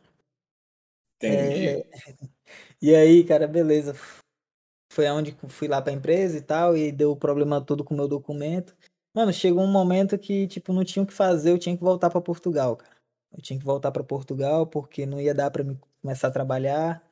Depois de ter feito todos os cursos na empresa, você não ia poder começar a trabalhar. Depois de ter feito tudo, cara. Os cursos eu podia fazer, entendeu? Porque É, eu, pronto, era é, fora da refinaria, né? Isso você pode fazer, mas é, era, era regra da refinaria. Se eu não tivesse com o meu documento válido, eu não podia trabalhar. Mesmo as pessoas que já trabalhavam lá, quando tipo faltava algum tempo assim para vencer o documento, eles tinham que voltar, renovar em Portugal e depois voltar de novo, entendeu? É regra mesmo da, da refinaria. Eu falei, poxa, mano, e agora? Vou ter que voltar. E aí a empresa foi lá, eu falei, pô, Vou voltar de ônibus, né, mano? Não vou voltar de avião. Já, já, já deu merda de novo. já deu merda em Marcélia. Quando eu voltar para Portugal, vai dar merda de novo. Vou passar na imigração de novo. Eu falei, não, eu volto de ônibus então. E aí o cara foi lá, me levou na, na, na Gare de Saint-Charles, que fica, fica em Marcélia mesmo. Com, com a minha, eles compraram a minha passagem e tudo. E, poxa, eles queriam me fazer trabalhar, né, mano? Eles tinham investido em mim o curso, né? É prejuízo para mim. Eles compraram passagem de avião, me trouxeram, é, lugar para me ficar, tudo. Eles queriam me fazer trabalhar, tipo, eles não tiveram opção, tinha que me mandar para trás. E aí eu cheguei na, na rodoviária, eu falei, caraca, mano, e agora? Será que vai ser rápido essa, essa renovação de documento em Portugal? Eu fiquei me perguntando, entendeu? Poxa, e agora, mano? Tô na merda de novo. Agora eu fui querer ter tudo e agora não tenho nada, nem o emprego de Portugal, nem o daqui. Caraca, que situação, hein? Um perrengue, aí, né? E aí eu fiquei, caramba, o que, que eu vou fazer? Eu peguei, lembrei da, da Legião Estrangeira. A Legião Estrangeira, o que que é? É uma parte do exército francês que aceitam, que aceita imigrantes de qualquer parte do mundo, entendeu? Que chega só com a roupa do corpo, mano. Se você chegar lá você e você fizer as provas que tem que fazer, eles te aceitam, mano. Eles te acolhem, tá ligado? E aí você começa a trabalhar, tipo, você meio que. Calma. Que vira... É o exército que... militar mesmo que recruta militar, imigrantes ilegais. Militar. militar. Imigrantes ilegais, legais, mesmo os franceses também, eles podem fazer parte desse exército. Entendeu? E o que que acontece? É tipo, é o recomeço de muita gente, entendeu? E eu já sabia, eu já tinha pesquisado um tempo sobre, sobre isso também. E aí eu pensei, caraca, mano, é uma, é uma porta, entendeu? Tipo, você você você vai para lá, é, pro, tem vários vários quartéis espalhados pela França. E um dos principais quartéis ficava ficava em Albany, que fica tipo alguns minutos de Marselha. E eu falei, caraca, mano, eu podia ir para lá, né? Eu fiquei, tô na merda mesmo, pelo menos lá, se eles me aceitarem, eu vou ter um contrato, vou vou vou ter um salário e e tipo, no final de cinco anos eu saio de lá francês, com a nacionalidade francesa. Aí eu falei, caraca, mano, é uma oportunidade, o que que eu faço?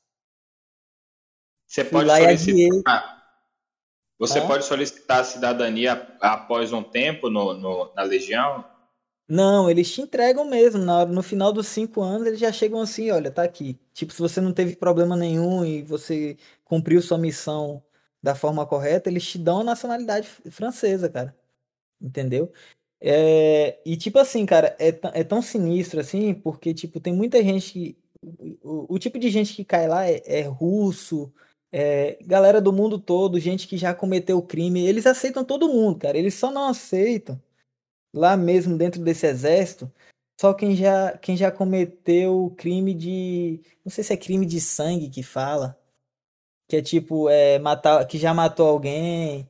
E, Crimes hediondos, né? Que a gente chama é, aqui. Que, que já. Que já, é, que já eu não posso falar a palavra agora, mas que, que já abusou de alguém, entendeu?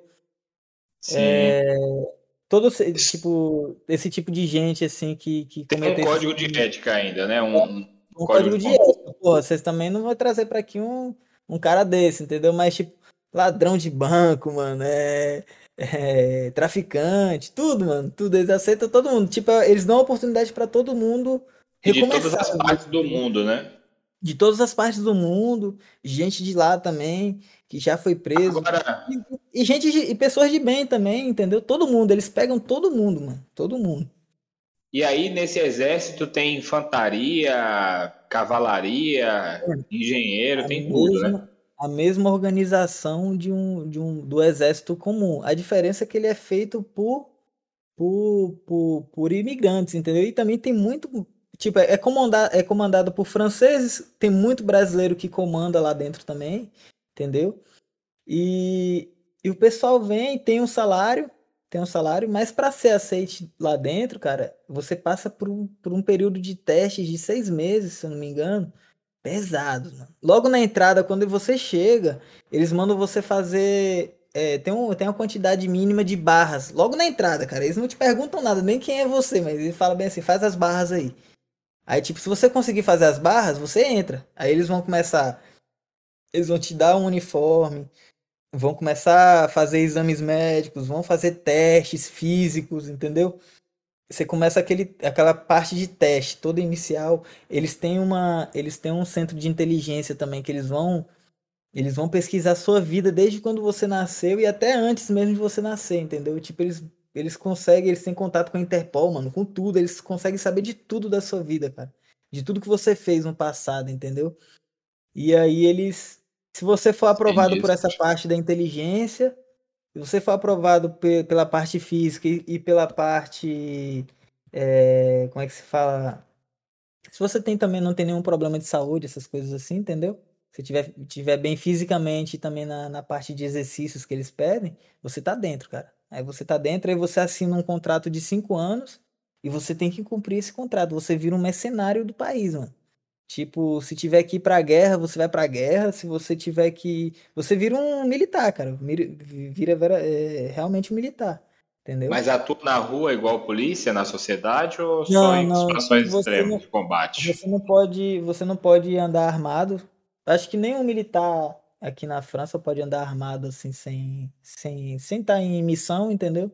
Mas tipo, cara, você tem treinamento de tiro, você vai para missão armado, entendeu? Em outros países do da África e tal, onde os, a, o, o, exército francês tem conflito. Onde entendeu? a França toca o terror, né? É... E a galera vai de linha de frente, né? Que eles vão colocar essa galera na frente dos franceses, com certeza. Cara, eu não digo que vai de linha de frente porque tem muito francês também, entendeu? Então, eu acho que eles são. É, pelo que eu vejo, eles são tratados com igualdade, mas ninguém sabe lá realmente o que, que acontece lá dentro, né, mano? Na hora mas H é mesmo. Do... Mas aí o que, que fez você desistir de entrar? O, que o que fez você cogitar entrar foi, foi aquela a situação de não ter o documento, de ter que voltar para Portugal, você se viu ali é, fiquei, sem saída. Fiquei, poxa, a primeira coisa que eu fiz foi chegar lá com o bilhete que o cara tinha, que a empresa tinha comprado para mim e falei, olha, troca essa data aí para mim, bota daqui quatro dias. Pior merda que eu fiz na minha vida, mano. Cheguei e falei, olha, bota para quatro dias aí na frente. Aí eu falei, vou lá, vou tentar entrar, né? Se der errado, eu volto. E pego, eu pego o ônibus e vou embora, né? Se eu não passar nem da entrada. E aí, cara, eu fui. Minha, minha mala, mano, não tinha nem rodinha mais, cara. Minha mala já tava, tipo, arrastando só o plástico assim no chão, mano. Fui arrastando aquilo até o, o quartel, cheguei lá. Mas era e... em Marcélia o quartel? Tinha um quartel em Marcélia tinha um quartel em Marcélia e tinha um de Albany. Eu pesquisei no Google e aí o, o que, que o Google me indicou? Para ir nesse quartel que tem ali no, no Viewport, que é um dos principais cartões postais ali de Marcélia, tem ali um quartel militar ali perto do Viewport. Se alguém pesquisar aí no Google vai ver. E aí eu cheguei lá, mano, arrastando a mala, veio um militar e tal e, e falou comigo, olha, aqui a gente só, só recebe uma vez por semana. Para você receber, o lugar que recebe 24 horas é em Albany. Você tem que pegar o trem e tal. Tipo, o cara falando isso pelo tradutor, né, do telefone. Eu não tava entendendo, tipo, ele pedi por favor para ele, tipo, falar perto do tradutor, entendeu? Aquele negócio do Google lá e, e traduziu. E aí eu peguei, eu falei, cara, vou ter que ir para Albany. E o dinheiro já acabando, mano. O dinheiro já acabando. E eu falei, vou ter que ir para Albany e vou e vou. Albany é outra cidade. É, fica 30 minutos de trem, mais ou menos, de, de Marcélia. Mano, nesse meio tempo aí de, de ir pra outra cidade, tipo. Porque, tipo, quando eu tava chegando assim, mano, a perna parecia que travava, mano. Quando eu chegava, quando eu tava chegando na porta, assim, do, do, do quartel, tá ligado? Eu falei, mano, é agora, mano. Eles vão tomar celular. Já mandei a mensagem pra minha família também. Eu falei, ó, se prepara aí, se eu sumir do radar é porque eu tô em treinamento, entendeu? Aí eu falei, caraca, mano, já tava, tipo, fui preparado, entendeu? Pra sumir do mapa, mano, por alguns dias. Mano, você tem ideia, se você quiser mudar de nome quando você entra pra esse exército, você muda, cara. Eles, eles, eles vão te dar novos documentos quando você, quando você sai, tiver já efetivo do negócio, entendeu? É, oficialmente? Oficialmente, cara, você muda de nome, entendeu? É bem sinistro, mano. Tipo, vamos supor que no final eles te dão a nacionalidade, sua, sua, sua, identidade ela já vai ser com nome diferente, entendeu? Com data de nascimento diferente, você vai ser outra pessoa, cara. Outra pessoa Data de nascimento também é diferente? Tudo, mano. Se você, tipo, se eles te dão a nacionalidade, automaticamente você já tem certidão de nascimento, é, tudo, mano, tudo. Você vira, mano, você, o pessoal pode pesquisar aí, vai saber. Quem tiver interesse também de, de arriscar, tem tudo aí na internet, aí tem vídeos, tem, tem muito brasileiro lá também, entendeu? Vocês vão entender do que eu tô falando. Legião Estrangeira da França. E aí, cara, eu, poxa, mano, já preparado, né, pra, porra, entrar no negócio, né? E o cara vem e me, me joga um balde de água fria desse. Não, não é aqui não. Eu dei aquela respirada, eu falei, ah, então bora, né? Vou lá no outro lugar, mano foi, um, foi um, uma parte de reflexão assim na minha vida, mano. Que eu falei, caraca, mano, eu vou entrar nessa porra, mano.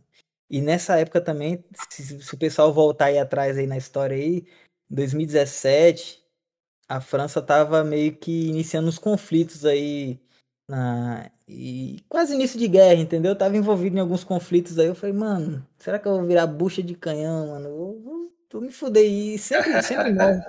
Sempre morre gente, mano, em missões assim, que faz parte desse exército. Aí eu fiquei naquela tal. Falei, poxa, mano, sei pra lá, depois meus irmãos vão vir. E eu vou ter que, que, tipo, levar todo mundo por esse caminho também, porque se eu tô indo, depois meu irmão vai vir, vai querer fazer também. Depois acontece uma tragédia na família. Eu fiquei, tipo, pensando nessa paranoia. Eu falei, não, desisti, mano. Desisti no último minuto, entendeu? Tipo, indo pro outro, pro outro lugar lá, entendeu? Voltei pra, rodo, pra, pra rodoviária. Tentei. Mais uma reviravolta. Mais uma reviravolta. Falei, não, vou para Portugal mesmo, vou resolver o que tem que resolver e volto para aqui trabalhar normal. Isso aí não é pra mim, não, cara. E tipo, e tipo, só de pensar em ficar fechado, mano, durante seis meses, sem ver a rua, sem ver um celular, mano. Tipo, é difícil, mano. Sem ter contato com a sua família, você já tá em outro país, em outra cultura, e você ainda ficar fechado sem um celular, sem internet, sem nada, mano. Tipo, é, é difícil, cara. É difícil você. Quando você começa a ver que isso vai, vai se tornar realidade sua, você começa a pensar muito, mano. Aí eu falei, não, isso não é pra mim, não. Eu vou trabalhar normalmente como todo mundo, eu quero minha liberdade. Eu não nasci pra ser militar. Desisti. Voltei pra rodoviária, eu falei, olha, a passagem veio aí pra amanhã. Ah, não, amanhã não tem não, só tem daqui, daqui três dias agora, se, se você mudou porque quis. É tipo aquele, aquele, aquele meme do chinês, comprou porque quis. e aí, mano? Mas aí você teve que voltar. Aí você, você já tinha saído do alojamento da empresa, já não tinha como voltar já, mais. Já, já, não tinha como, como voltar para o alojamento da empresa. E eu tinha que ir para Portugal. E, mano, foi aí que eu passei por um período assim, por uma experiência, na verdade, né? Que foi dormir na rua, cara. Eu, Caraca. eu dormi na rua, eu dormi na rua porque entre. Eu fiquei três dias, né, na verdade. Três dias e duas noites. É, a rua, primeira mano? noite eu falei. É, porque, tipo, eu não tinha como antecipar a passagem, entendeu? E aí. E aí eu também não tinha dinheiro suficiente para pagar um hotel e, tipo, comer, entendeu? Ou eu comia ou dormia no hotel, entendeu? Com fome. tipo. é, aí eu, poxa, mano eu falei, não, vou ficar tranquilo aqui na rodoviária, poxa, já sou piolho de rodoviária, já trabalhei em rodoviária na, na Águia Branca aí. Eu falei, não, a rodoviária é tranquilo, na minha casa, vou dormir aqui na, com a minha mala aqui e foda-se, vou comendo aqui, tem televisão, tá quentinho. Mano, quando deu duas da manhã, é, tipo, parou tudo. A polícia vem com o cachorro, com tudo, segurança da, da rodoviária falando, não, tem que evacuar tudo, a gente vai fechar. E eles trancam tudo, mano. Trancam tudo, mete cadeado, duas horas da manhã, para tudo, não funciona nada na capital, igual Marcélia, mano. Para tudo, mano. Aí eu falei, não, mas eu tô esperando aqui, meu ônibus é só daqui dois dias. Não, você não pode ficar aqui dentro, não, cara. Amanhã você volta, você fica aí o dia todo se você quiser. Mas, e tipo, só e, e nisso, tô falando aqui com você, mas imaginei a dificuldade. Eu não falava francês, não, cara. Tipo, eu. Caralho, sinistro. No embromeixo, embromeixo com o espanhol ali, aquele portunhol feio, safado. E algum, algumas pessoas também que lá no sul falam bastante espanhol. E aí ele, não, não, você tem que sair. Aí o, o segurança olhou assim para mim, porra, mano, eu despreparado pra frio, não tinha nem casaco direito. O segurança ficou com dó de mim, né? Ele vem aqui, eu vou te dar um casaco aqui. Ele me deu um casaco de segurança. Tinha até uma plaquinha assim que dava para esconder e, e sair para fora assim, escrito security. E, e uma touca também de segurança, mano. Da farda deles mesmo, tá ligado? E ele falou Caraca, bem assim, olha. salvou, hein? É, tipo, Isso mano, aí ele salvou. Nessa época tava frio, mano. Tava frio pra caralho. E tipo, mano, Marcélia, centro de Marcélia de noite, é sem lei, mano. Tipo, é, é, tipo, a galera, tipo, sinistra mesmo, tipo, Cracolândia mesmo, mano. Capi, qualquer capital do mundo que você for de noite vai ser, vai ser sinistra, mano. Aí ele falou bem assim, olha, você fica ali naquele cantinho que daqui eu consigo te olhar. Você não pode ficar do lado de dentro da rodoviária, mas ali naquele canto ali eu consigo ter essa visão de você. Eu, mano, caralho, mano, nessa hora você, você para pra pensar em tudo, tá ligado? Tipo, Pra mim não, não era tão assim, poxa, caralho, eu não me desesperei, entendeu? Mas tipo assim, mano, na hora que você senta assim na rua, tá ligado? De noite. Mesmo sabendo que daqui, depois de, de dois dias eu ia estar tá tranquilo no apartamento de, de volta, tranquilinho, entendeu? Mano, faz você pensar em muita coisa, faz você refletir tudo que você fez em toda a sua vida, tá ligado? E muda, mano, muda a sua cabeça. Mano. Aquilo mexe com o seu. Passa um seu... filme, né? É, mano, tipo, mexe, mano. Mesmo sabendo que você não vai passar a vida toda ali, mas você começa, tipo assim, caraca, mano. E, todo, e as pessoas que vivem dessa forma porque não tem opção, tá ligado? Tipo, você, você, você passa por aquilo, mano. Você tem uma imersão muito grande, cara. E aí você começa a rever valores, você começa a pensar em tudo, cara. Você começa a aprender muita coisa num momento desse, entendeu? E aí, beleza, cheguei sentei lá, peguei um madeirite assim, fiz tipo uma espécie assim de, de casinha assim. E, mano, pensa num frio do caralho, mano. Eu vesti todos os meus casacos e, e ainda vesti o casaco que eu ganhei. Tipo, eu esvaziei a mala, mano. Eu vesti praticamente as roupas todas que tinham na mala. E vesti, vesti esse casaco que ele me deu, que era grossão, mano. E mesmo assim eu, tipo, não consegui dormir, mano. E, de e tanto aí, frio. Eu... De tanto frio, cara. E aí, no meio da noite, assim, o cara, o segurança saiu de lá e veio cá e me chamou. Bora ali, bora ali no. Tinha um hotel, assim, eu tava dormindo assim, atrás do hotel. Olha pra você ver como é que é as coisas, né? Tipo, não tinha dinheiro pra estar no hotel, mas tava dormindo atrás do hotel. Entre a rodoviária e a. e a. e o hotel.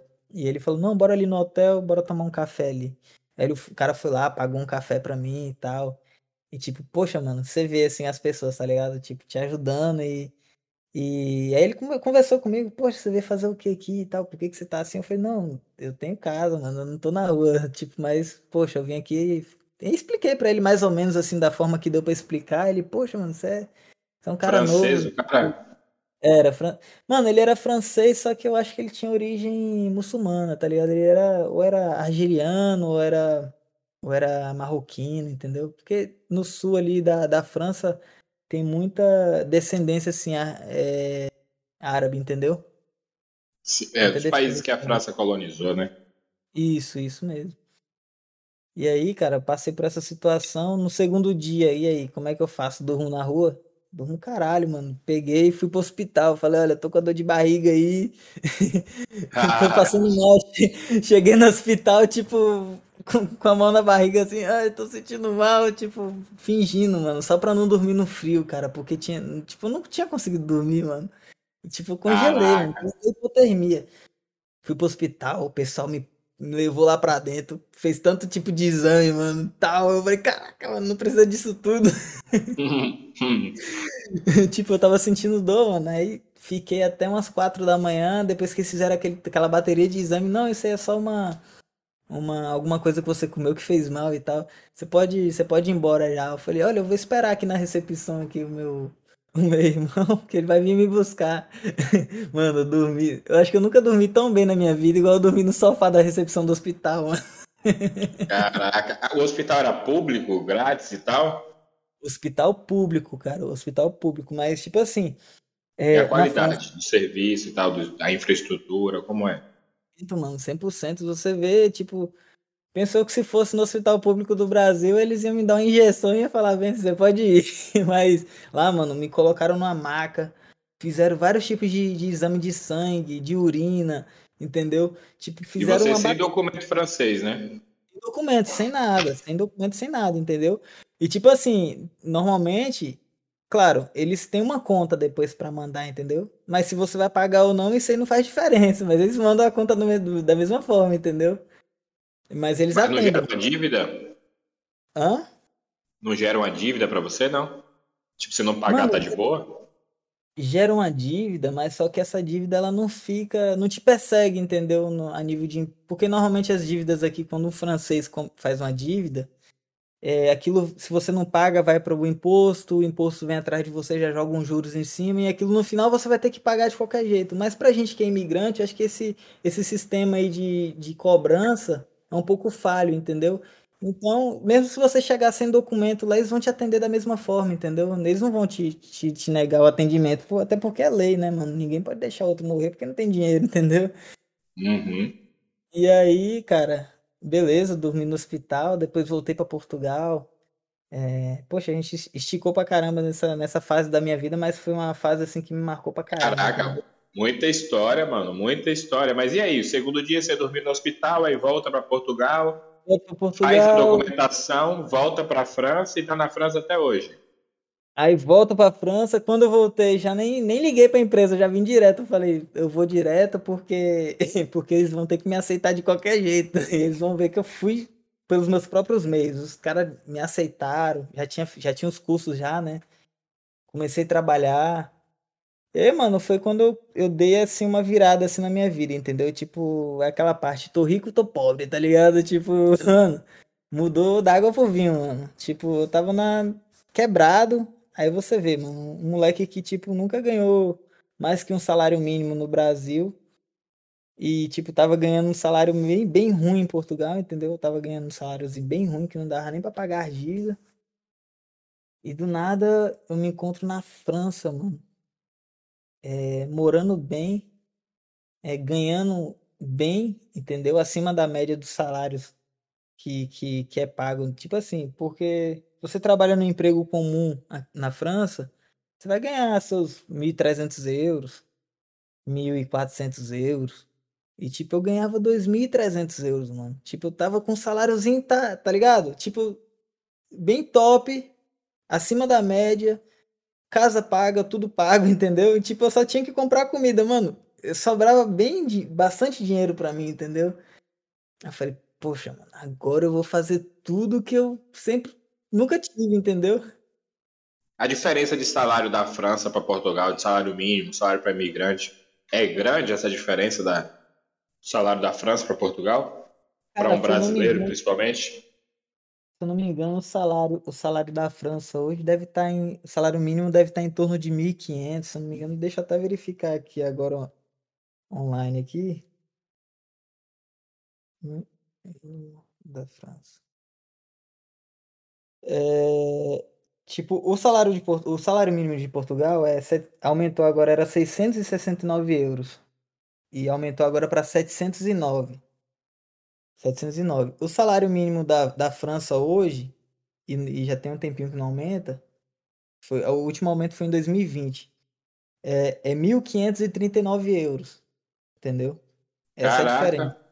Essa é a diferença. Aí depois você recebe, né? Tem claro o desconto para para o governo, né? O imposto. Mas aí, tipo, eu recebia, tipo, um valor acima da média, entendeu? Então, tipo, foi uma mudança, assim, da água pro vinho na minha vida. Como imigrante, e... você pagava imposto direto no salário? Paga, você tem que pagar imposto porque você contribui, de uma certa forma, pro o, la, la Sécurité Sociale, que eles chamam aqui, né? Na, sim, que eles chamam sim. na França. Você tem que pagar porque se você ficar inválido, se você ficar sem trabalho, então, tipo, aquilo aquilo entra em, em... Entendi. É, tipo você INSS contrib... do Brasil, né? Você contribui. É, sistema Mas de contribuição, então, sim. Até então, nessa época, o contrato era português. Era português. Entendeu? Mas, então, mas pagava o salário da França. Pagava, pagava até mais do que o salário da França, mas com contrato português, pagando imposto em Portugal, entendeu? E, e ganhando um salário compatível, porque assim, é, nenhum, nenhum país permite que um país que, que tem um salário mínimo menor, igual a França, o Portugal tem um salário mínimo menor do que a, do que a França, que nenhum trabalhador venha de lá para trabalhar aqui e ganhe menos do que as pessoas que, que trabalham aqui, entendeu? Tem que ganhar ou mais ou igual. Isso é lei, entendeu? Eles não vão aceitar a pessoa ganhando 709 euros trabalhando aqui na França, entendeu? Mesmo que seja uma empresa portuguesa. É, então eles é são obrigados a pagar mais que isso, né? Pelo menos o, o, mínimo do francês. Senão ninguém é. tipo, tipo os, os, empresários iam trazer só gente de Portugal, né? Nem ia dar emprego pro pessoal aqui. E tem imigrante é. de todo lugar aí, né? Tem, cara, tem, tem. E. E quando eu cheguei, foi um, foi um choque cultural muito grande, assim, porque logo de cara, a minha primeira equipe tinha um, um, um argeriano, um marroquino, um francês, um português e eu de brasileiro. Tipo, mano, diferença cultural 100%, né? Tipo... É uma mistura, né? Uma Copa do Mundo aí. É, mano, e eu cheguei na época do, do Ramadão, mano. Do Ramadão, e tipo, a galera não fica muito acolhedora assim nessa época, entendeu? Porque o pessoal trabalha cansado, mano, sem comer, entendeu? É... Jejum, é uma... né, cara? É uma tradição muçulmana, né? E tipo, eu cheguei, cara. Foi difícil e ao mesmo tempo foi fácil, mano. Porque eu procurei logo me, me integrar na sociedade, entendeu? Tipo, de uma certa forma, me integrar, aprender a língua. Eu, mesmo falando errado, eu tentava aprender, tentava aprender. Sempre tava ali colado com os caras. Eles também me acolheram. Eles gostam muito de brasileiro na França, cara. Gostam muito de brasileiros na França. É isso que eu ia te perguntar. Como é o, trato dos brasileiros aí? Como a diferença que você sentiu o trato com os brasileiros? Se há essa ah. diferença entre a França e Portugal? Tem, tem, tem uma diferença. Em Portugal, tipo, Portugal a gente, a gente não é muito novidade lá, entendeu? É, é, brasileiro na, em Portugal não é novidade, é tipo até tem muito, entendeu? Então eu sinto que, que, que, é mais por conta disso também. Portugal tem muito brasileiro e tal. E, e a França tem muito português, muito português, igual Portugal tem brasileiro, entendeu? Então aqui eles também são meio que. Eu já vi muito preconceito com portugueses, entendeu? De franceses contra portugueses, entendeu? É, eu já, já, já quase sofri preconceito por conta de, de, de, ter sido confundido com, com português. Tá engraçado. Sério, mano? Sério, cara. Conta, conta aí essa resenha. Olha, foi, foi, foram duas vezes, na verdade. Quando eu cheguei na, na, na refinaria, é, tipo, ninguém falava comigo. Tipo, tinha um grupinho assim dentro da empresa de, de, de só, só entrava franceses, entendeu? Franceses ou árabes, então aquela galera que que já era de lá mesmo, entendeu? E os portugueses ficavam é, mais de lado, portugueses e brasileiros ficavam do outro lado. E eu fui um dos primeiros a meio que me encaixar dentro dessa galera, porque eu queria andar com eles, eu queria aprender a língua, entendeu? Se eu não, se eu não colasse com eles e ficasse só do lado dos portugueses ali, eu ia estar tá falando português o tempo todo, não ia evoluir em nada. Eu comecei a colar com a galera. E tipo, na hora que. Foi até engraçado, na hora que eles descobriram que eu era brasileiro, que eu não era português, tipo, mano, a, ah, eu senti a, que mudou a forma de tratamento, entendeu? Tipo, todo mundo dava bom dia para mim, tentava brincar comigo, tentava falar alguma coisa de futebol, tentava. Mano, fui muito bem acolhido, cara, muito bem acolhido mesmo. E essa, essas amizades, assim, começaram até a sair para fora do trabalho, do, da, da, parte profissional. Comecei a sair com a galera, tipo, fazer amizade fora do trabalho, conhecer gente, entendeu? Foi bem legal isso é, tive, tive um acesso, tive, tipo um, um, tive um contato direto com muitas culturas, entendeu? É, tinha, tinha um pouco de preconceito. A galera, a galera Sim, te então... acolheu por ser brasileiro também, né? A galera curte brasileiro. Você acha que o Neymar sim. contribuiu para isso aí?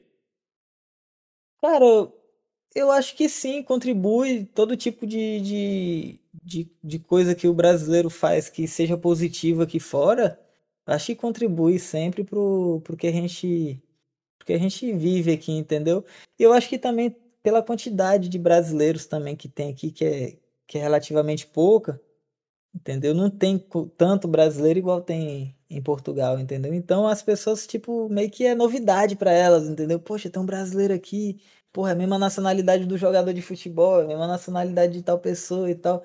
Eles, eles acolhem de uma certa maneira, de uma maneira mais acolhedora. E, tipo, mano, por ser brasileiro, brasileiro nessa época da minha vida, abriu muita porta.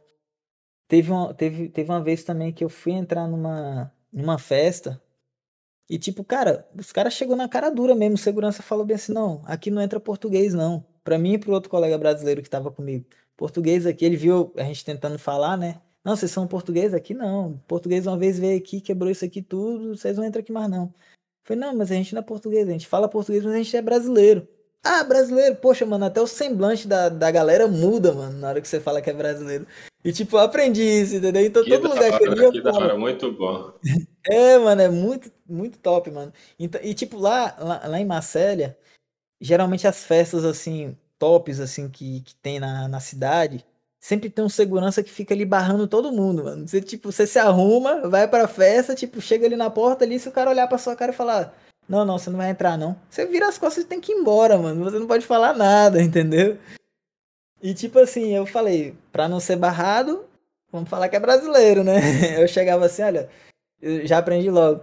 É, je suis brésilien, je parle pas français, né? Tipo, sou brasileiro, não falo francês, tô aqui a passeio e tal. O cara, não, não, vem por aqui, mano. Passava a gente na frente, dava lugar bom na gente, pra gente na festa. Mano, outro tratamento, mano, abre portas. Uma coisa que eu vou te falar, falar que é brasileiro no, principalmente no sul da França, abre portas, mano. Abre portas. Muito bom, fica a dica pra galera aí que quer conhecer a França. Agora, é, você hoje não tá mais em Marselha, né? Cara, é, depois o que, que aconteceu? Eu, minha vida deu uma reviravolta. Esse mais trabalho, uma, né? É, mais um ano, mais um. Isso foi em 2000 e, 2018. Foi quando eu fui, fui, fui a passeio no Brasil e voltei. Eu já voltei assim com outra cabeça, cara. Tipo, porque de 2017 até final de 2018 eu só, só aproveitei, mano. Porque imagina, cara, porra, eu sempre fui muito limitado a nível financeiro, entendeu? Minha família é uma família humilde. É... Eu nunca tive muito assim. Mano, você sabe, né? A gente que vem de família humilde, a gente não sempre quis ter um celular bom, uma roupa de marca sempre teve que quis, quis, quis ir em lugares que a gente não, não tinha poder aquisitivo para ir. E quando você pode fazer isso, mano, você faz, cara. É. Você faz. E isso, a sensação de conquistar essas coisas é muito boa, né? Tipo, eu tenho uhum. direito a isso, eu conquistei isso e agora eu vou gozar disso. Mano, isso é tipo, muito bom, né? Teve um, teve um mês assim que eu fui assim, tipo, meu primeiro salário, né? Aí eu falei, caraca, mano, comprei as coisas que eu tinha que comprar. E aí fui com, fui com um amigo meu numa, numa outlet, mano. Cara, roupa de marca, eu saí comprando tudo, mano. Estourei o salário. O primeiro salário eu comprei tudo de roupa, mano. Porque, mano, não tinha roupa, tá ligado, mano? Eu tinha só roupa velha, tá ligado? Eu falei, não, vou comprar tudo que eu nunca pude comprar agora, mano. Foda-se. Já fiz é a festa e tal. Final de semana, mano. tipo, festa assim que a gente olha assim que só vê na televisão, mano. Eu tava lá. tava lá, tá ligado? Eu aproveitei pra caramba esse primeiro ano, mano.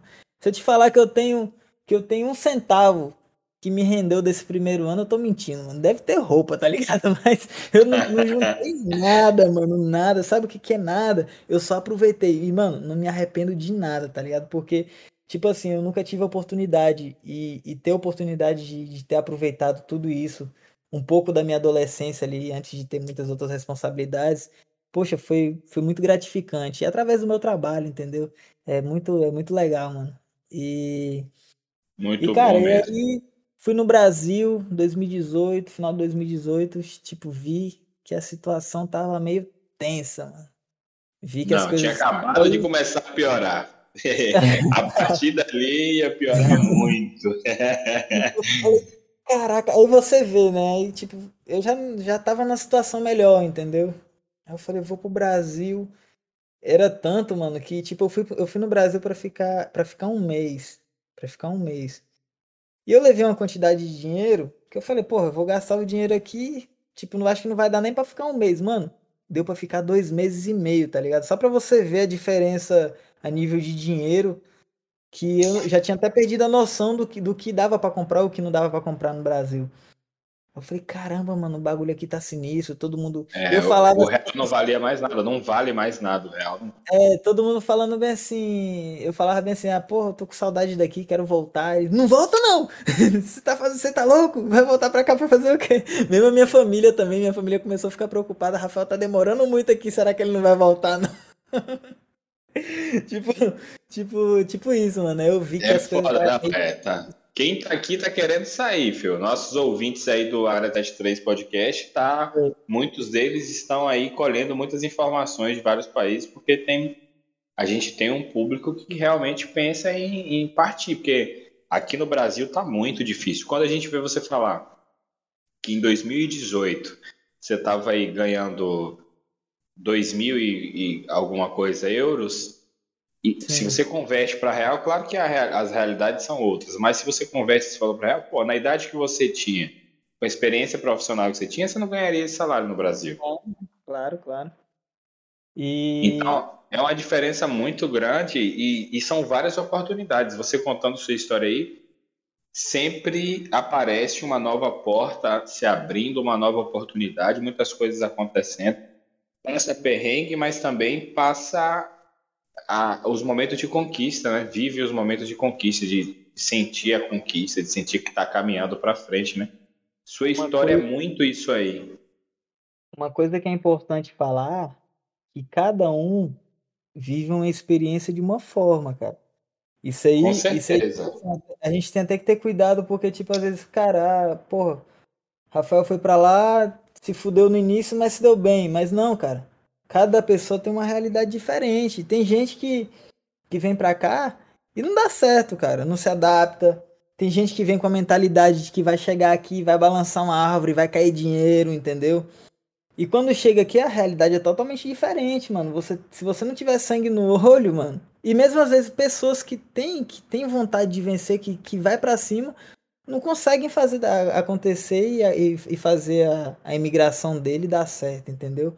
Então cada um vai, vi, vai viver a imigração de uma forma diferente, entendeu? Tem gente que, que é mais apegado na família, vai sofrer mais. Tem gente que é um pouco mais, mais desapegado, vai sofrer menos. Tem gente que depende muito de estar de, de tá lugar que. De estar tá no Brasil, de que está acostumado com a nossa cultura, não vai suportar a cultura daqui. Isso, isso depende muito. Cada realidade é uma realidade diferente, entendeu, Matheus? Com certeza. E o, o podcast mostra isso também, né? Que, que essas pessoas, e todas as pessoas que a gente tem conversado, que as pessoas têm ouvido, são histórias diferentes, em lugares diferentes, são pontos e, de vista diferentes, né? E, e se você for observar, tem muita gente que já viveu em vários países da Europa, que já imigrou para alguns países da Europa, para Inglaterra, França, Portugal, Espanha, não importa e que voltou pro Brasil e, ainda volta e fala não aquilo é ruim não, não dá para não dá para ficar é, tipo mas isso aí são pessoas que não deram certo entendeu? E tipo cada um conta a sua realidade entendeu? A pessoa não deu certo beleza.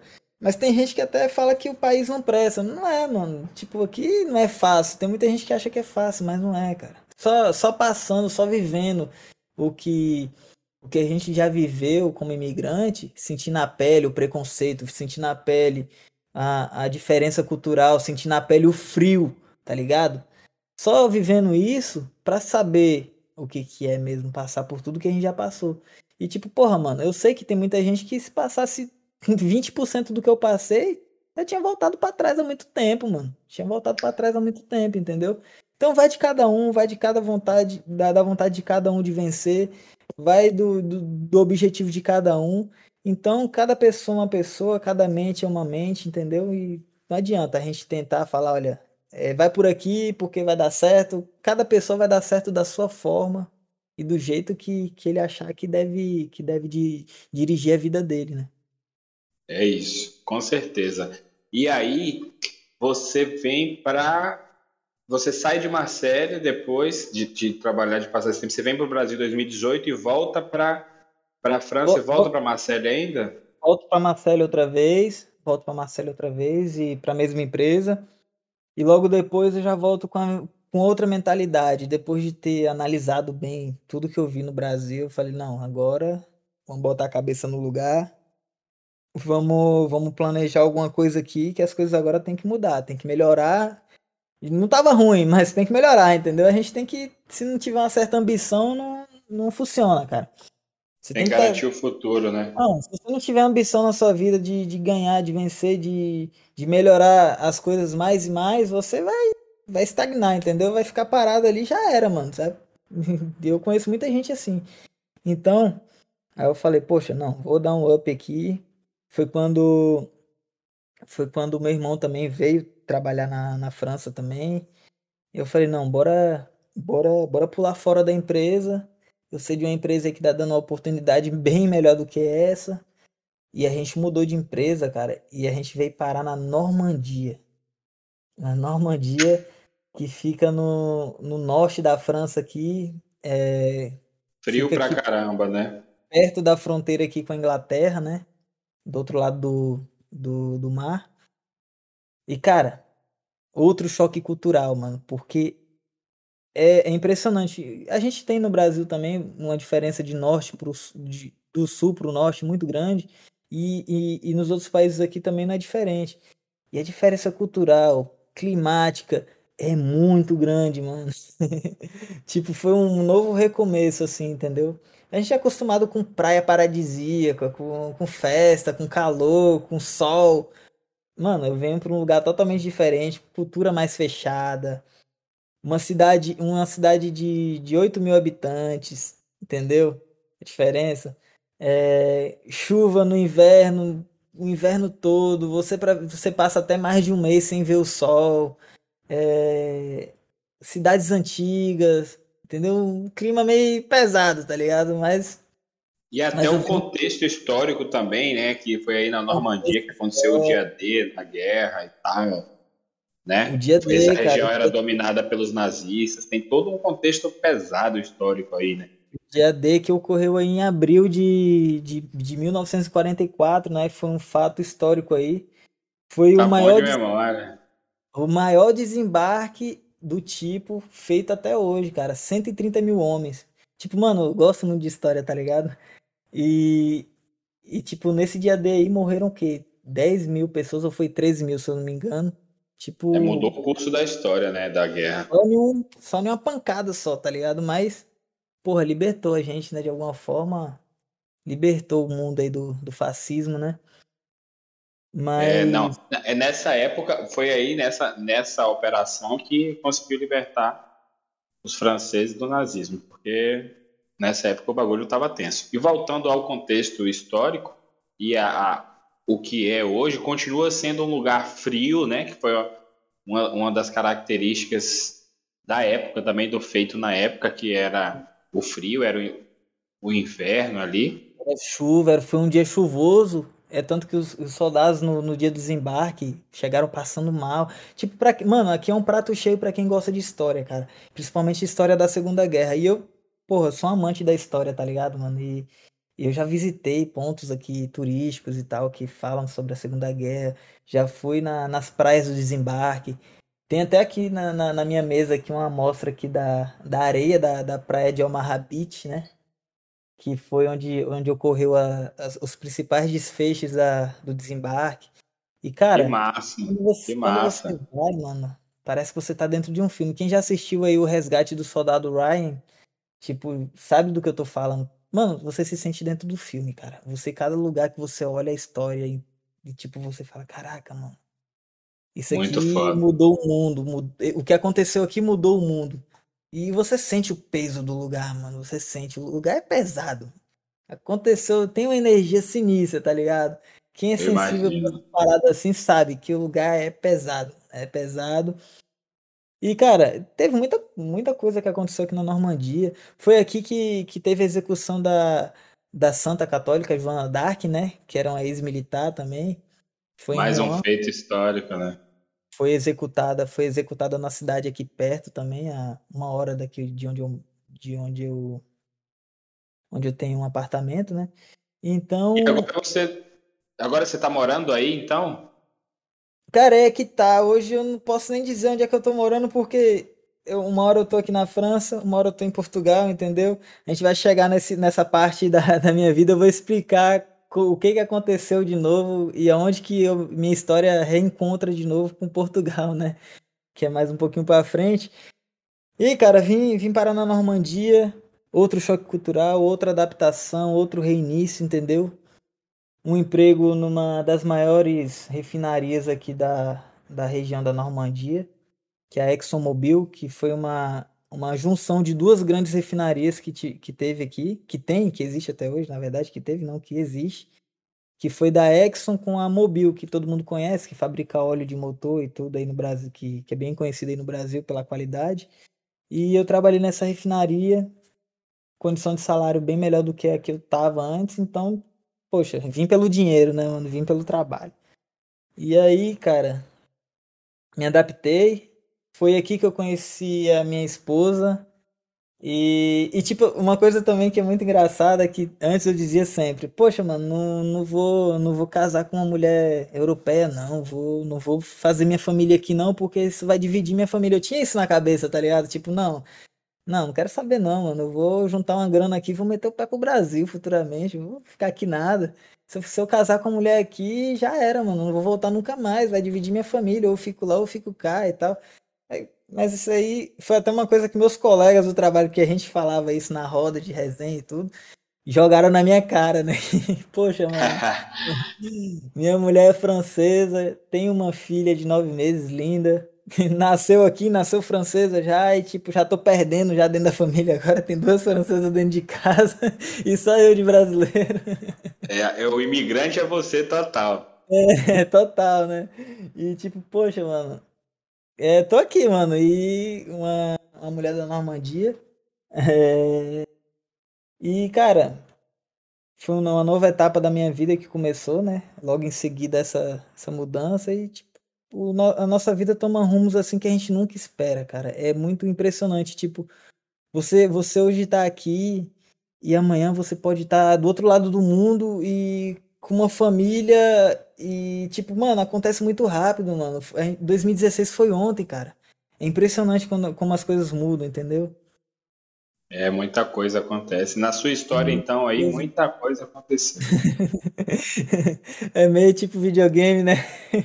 é, vida de videogame. Caraca, foi quase foi parar no exército, volta, vai para Normandia, o cenário de guerra do passado, se casa com a francesa, tem uma filha francesa, é muita história, pô. É sinistro, mano. Tem hora que eu passo assim, que eu paro assim pra pensar, caraca, mano. É, é sinistro, é sinistro. Mano, mas tipo, cara, pela experiência de vida que eu tenho hoje, ô Matheus, te falar a verdade, cara. Eu acho que eu não tenho medo de mais nada, cara. Eu só tenho medo de do nosso Senhor Deus, né? E mais nada, cara. Falar a verdade, eu, eu encaro qualquer desafio, mano.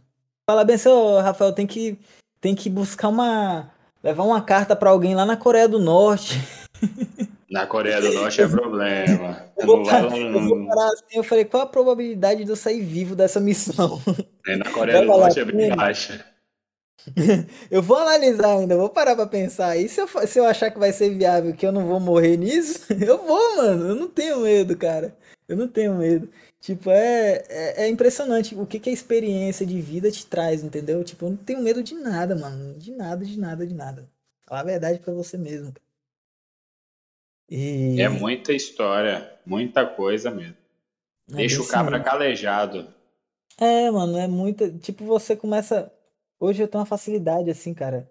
Tipo, de. Eu conheço a pessoa hoje. Eu escuto ela falar 30 minutos, mano. Às vezes nem isso eu já olho assim, eu falei, poxa, não vale nem a pena tá, tá fazendo amizade, já, já corto relação.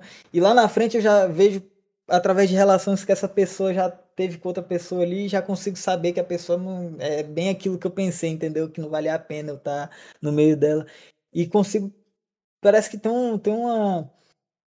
Não sei, cara, não sei explicar direito. É tipo assim. Você começa a criar um faro, assim, pra, pra o, que, o que é bom o que não é bom para você, entendeu? E eu acho que isso foi através de todas as experiências que eu vivi, entendeu, cara? E, e se a pessoa não tiver essa malícia, estando é, longe de casa, estando em outras culturas, você a chance de dar errado é muito, muito alta, entendeu, Matheus? Com certeza. E aí, cara, vim pra, vim pra aqui pra Normandia, passei um bom tempo aqui, até, até algum, o que, nove meses atrás, que novamente minha, minha história é reencontro com Portugal. Eu resolvo abrir uma. Portugal para Portugal. de volta às origens. e aí foi quando eu iniciei o projeto de, de abertura de uma empresa no ramo que eu, que eu me profissionalizei, né? E eu falo, poxa, vamos analisar o mercado trabalho, analisei as oportunidades, voltei para Portugal e abri uma empresa no mesmo intuito e, do, e no mesmo ramo da que me empregou lá no início, entendeu? E, Caraca, cara, o mundo dá voltas, o mundo gira, né? Tipo, foi uma, um, novo, um novo desafio na minha vida, porque eu ficava sempre assim pensando, porque, mano, eu tive muita facilidade de conhecer gente na minha trajetória, de conhecer pessoas, de fazer amizade. E hoje eu posso te falar que depois de. que apesar de ter morado muito tempo em Marsella e muito tempo aqui na Normandia, mas o trabalho ele me fazia rodar a França toda por inteiro, entendeu?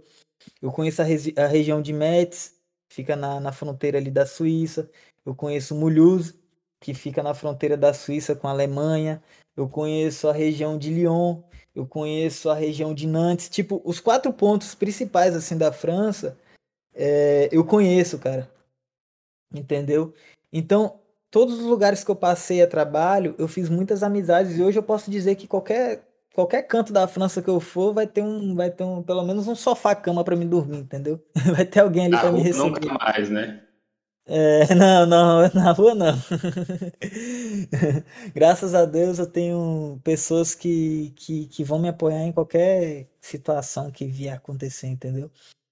E, cara, voltei para Portugal. Voltei para Portugal é, dei início a essa empresa, entendeu? Porque eu tinha sempre na minha cabeça, ou eu tento fazer isso, ou eu vou trabalhar para os outros a vida toda. E eu ficava pensando, eu falei, olha, se eu não tentar isso, eu nunca vou saber se vai dar certo.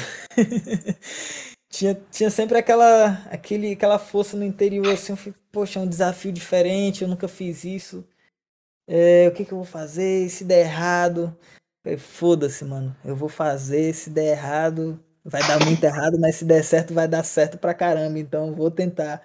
Cara, cheguei em Portugal, aluguei um apartamento, abri a empresa, fiz a papelada completa, fui com a minha família, né? Fui com a minha mulher e com a minha filha.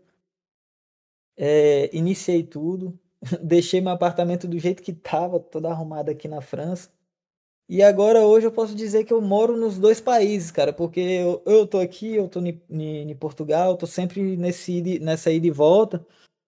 E, e, e, cara, deu certo. Hoje, graças a Deus, a gente está empregando cerca de, de 25 pessoas. É, Caraca. Não, agora são 24 pessoas, porque saiu uma pessoa. Temos 24 funcionários, todos imigrantes, todos trabalhando legalmente, com contrato de trabalho, contribuindo para o governo, entendeu? E graças a Deus hoje hoje está dando certo, é uma nova fase na minha vida. É, Virou tá chave total, né? Você chega para é... trabalhar como imigrante para ganhar 3,50 horas junto com outros imigrantes e depois de alguns anos de muita história, você agora pode proporcionar essa oportunidade de trabalho legal para outros imigrantes que, que chegam aí. Muito incrível essa história, cara. Porque, porque a gente vê muito aqui, não só não só portugueses, mas muitos brasileiros que são empresários, são empresários que aproveitam da mão de obra ilegal, entendeu? Isso é uma coisa que acontece com muita frequência, cara. É, tem, teve gente, até meu pai mesmo já foi vítima desse tipo de gente que, que, que contrata o, o imigrante, não paga, entendeu? Ou quando paga, paga salários que não são compatíveis com, com, com o salário do, do país. É totalmente ilegal, sem, sem, sem contrato, que não dá nenhuma possibilidade da pessoa tentar se legalizar, entendeu? Porque hoje, hoje Portugal pensou por estar por tá precisando de mão de obra, eles estão meio que flexível nisso, entendeu? Os documentos não estão saindo com, com, com, tanta, com tanta rapidez mas você pode trabalhar legalmente, entendeu? Você chega do Brasil, você tira o NIF, que é o que é o, o C, equivalente ao CPF do Brasil, você faz um contrato com uma empresa, a empresa pede o seu o seu número de segurança social, e ali, a partir daquele momento, você está trabalhando com um contrato, legalmente, contribuindo para o país, e a partir dali você pode dar entrada no seu documento, entendeu? Coisa que se você estiver trabalhando no, no, no mercado ilegal, no mercado negro, você vai estar tá ganhando só o dinheiro e sobrevivendo, cara. Você não vai ter nenhuma perspectiva de, de conseguir se legalizar, entendeu? Então hoje, graças a Deus, a gente está numa das, das maiores refinarias lá de Portugal, na, na refinaria da, da Galp, que é, que é uma empresa equivalente à Petrobras do Brasil. É, dentro dessa empresa, estamos lá com a nossa equipe, né? Todos trabalhando legalmente, cumprindo com as obrigações governamentais, entendeu? Todos com seguro. Graças a Deus, mano, tá dando certo. E só vitória, só vitória. Graças a Deus, muito bom, fruto de muito trabalho, muito suor derramado. Tua história aí tá para daqui a alguns anos, depois de muitas experiências que você ainda vai viver, dá para escrever um livro, dá para escrever um filme, quem sabe um roteiro, porque é muita história.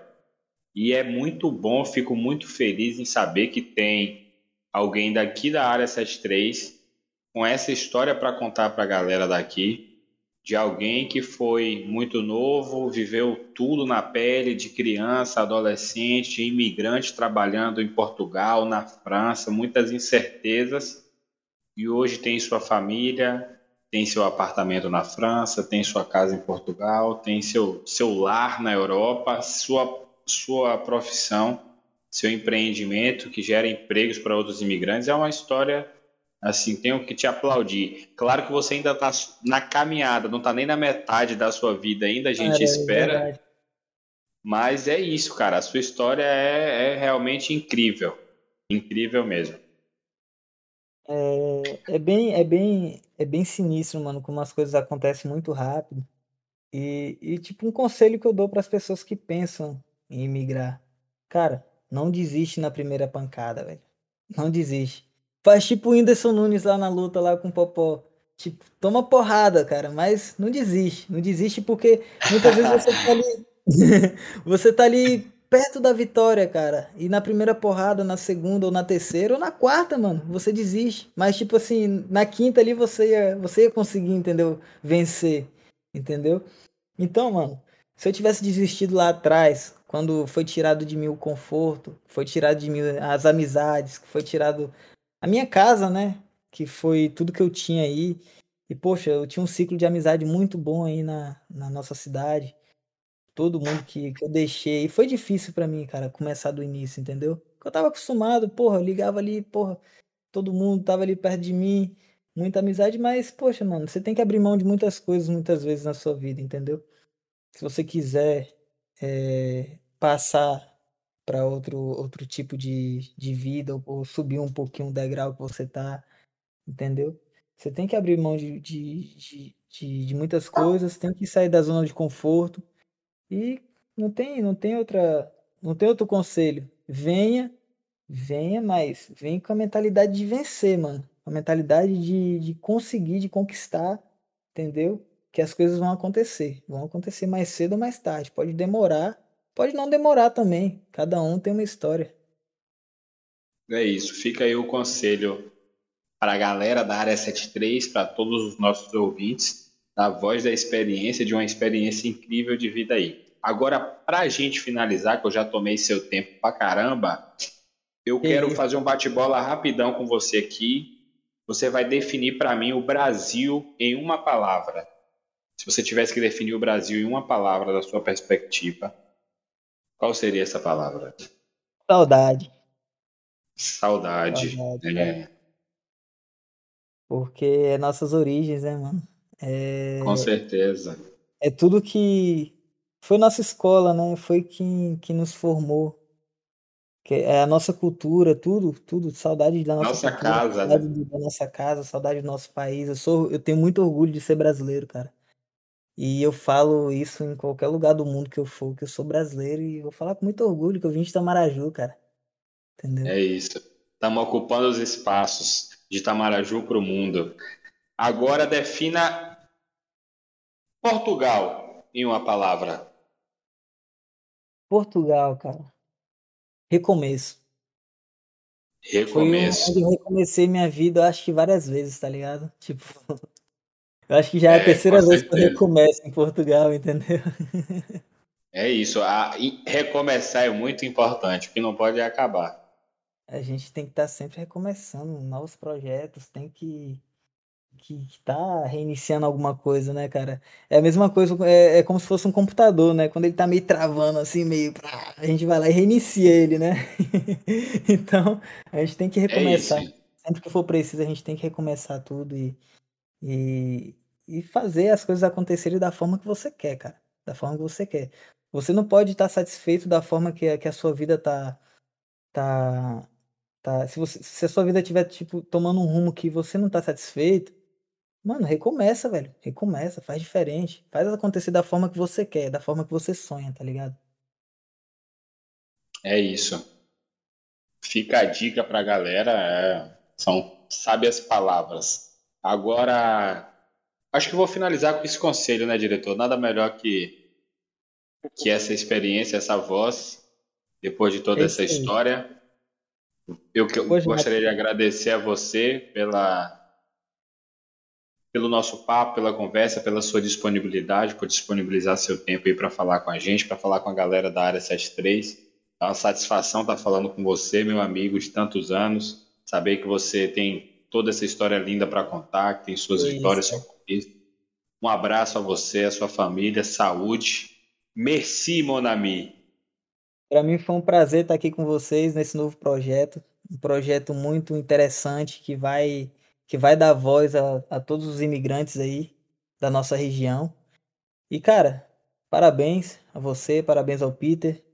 E sucesso para vocês, cara. Vai dar tudo certo e só vitória. É isso aí. Com certeza. Muito obrigado e corta.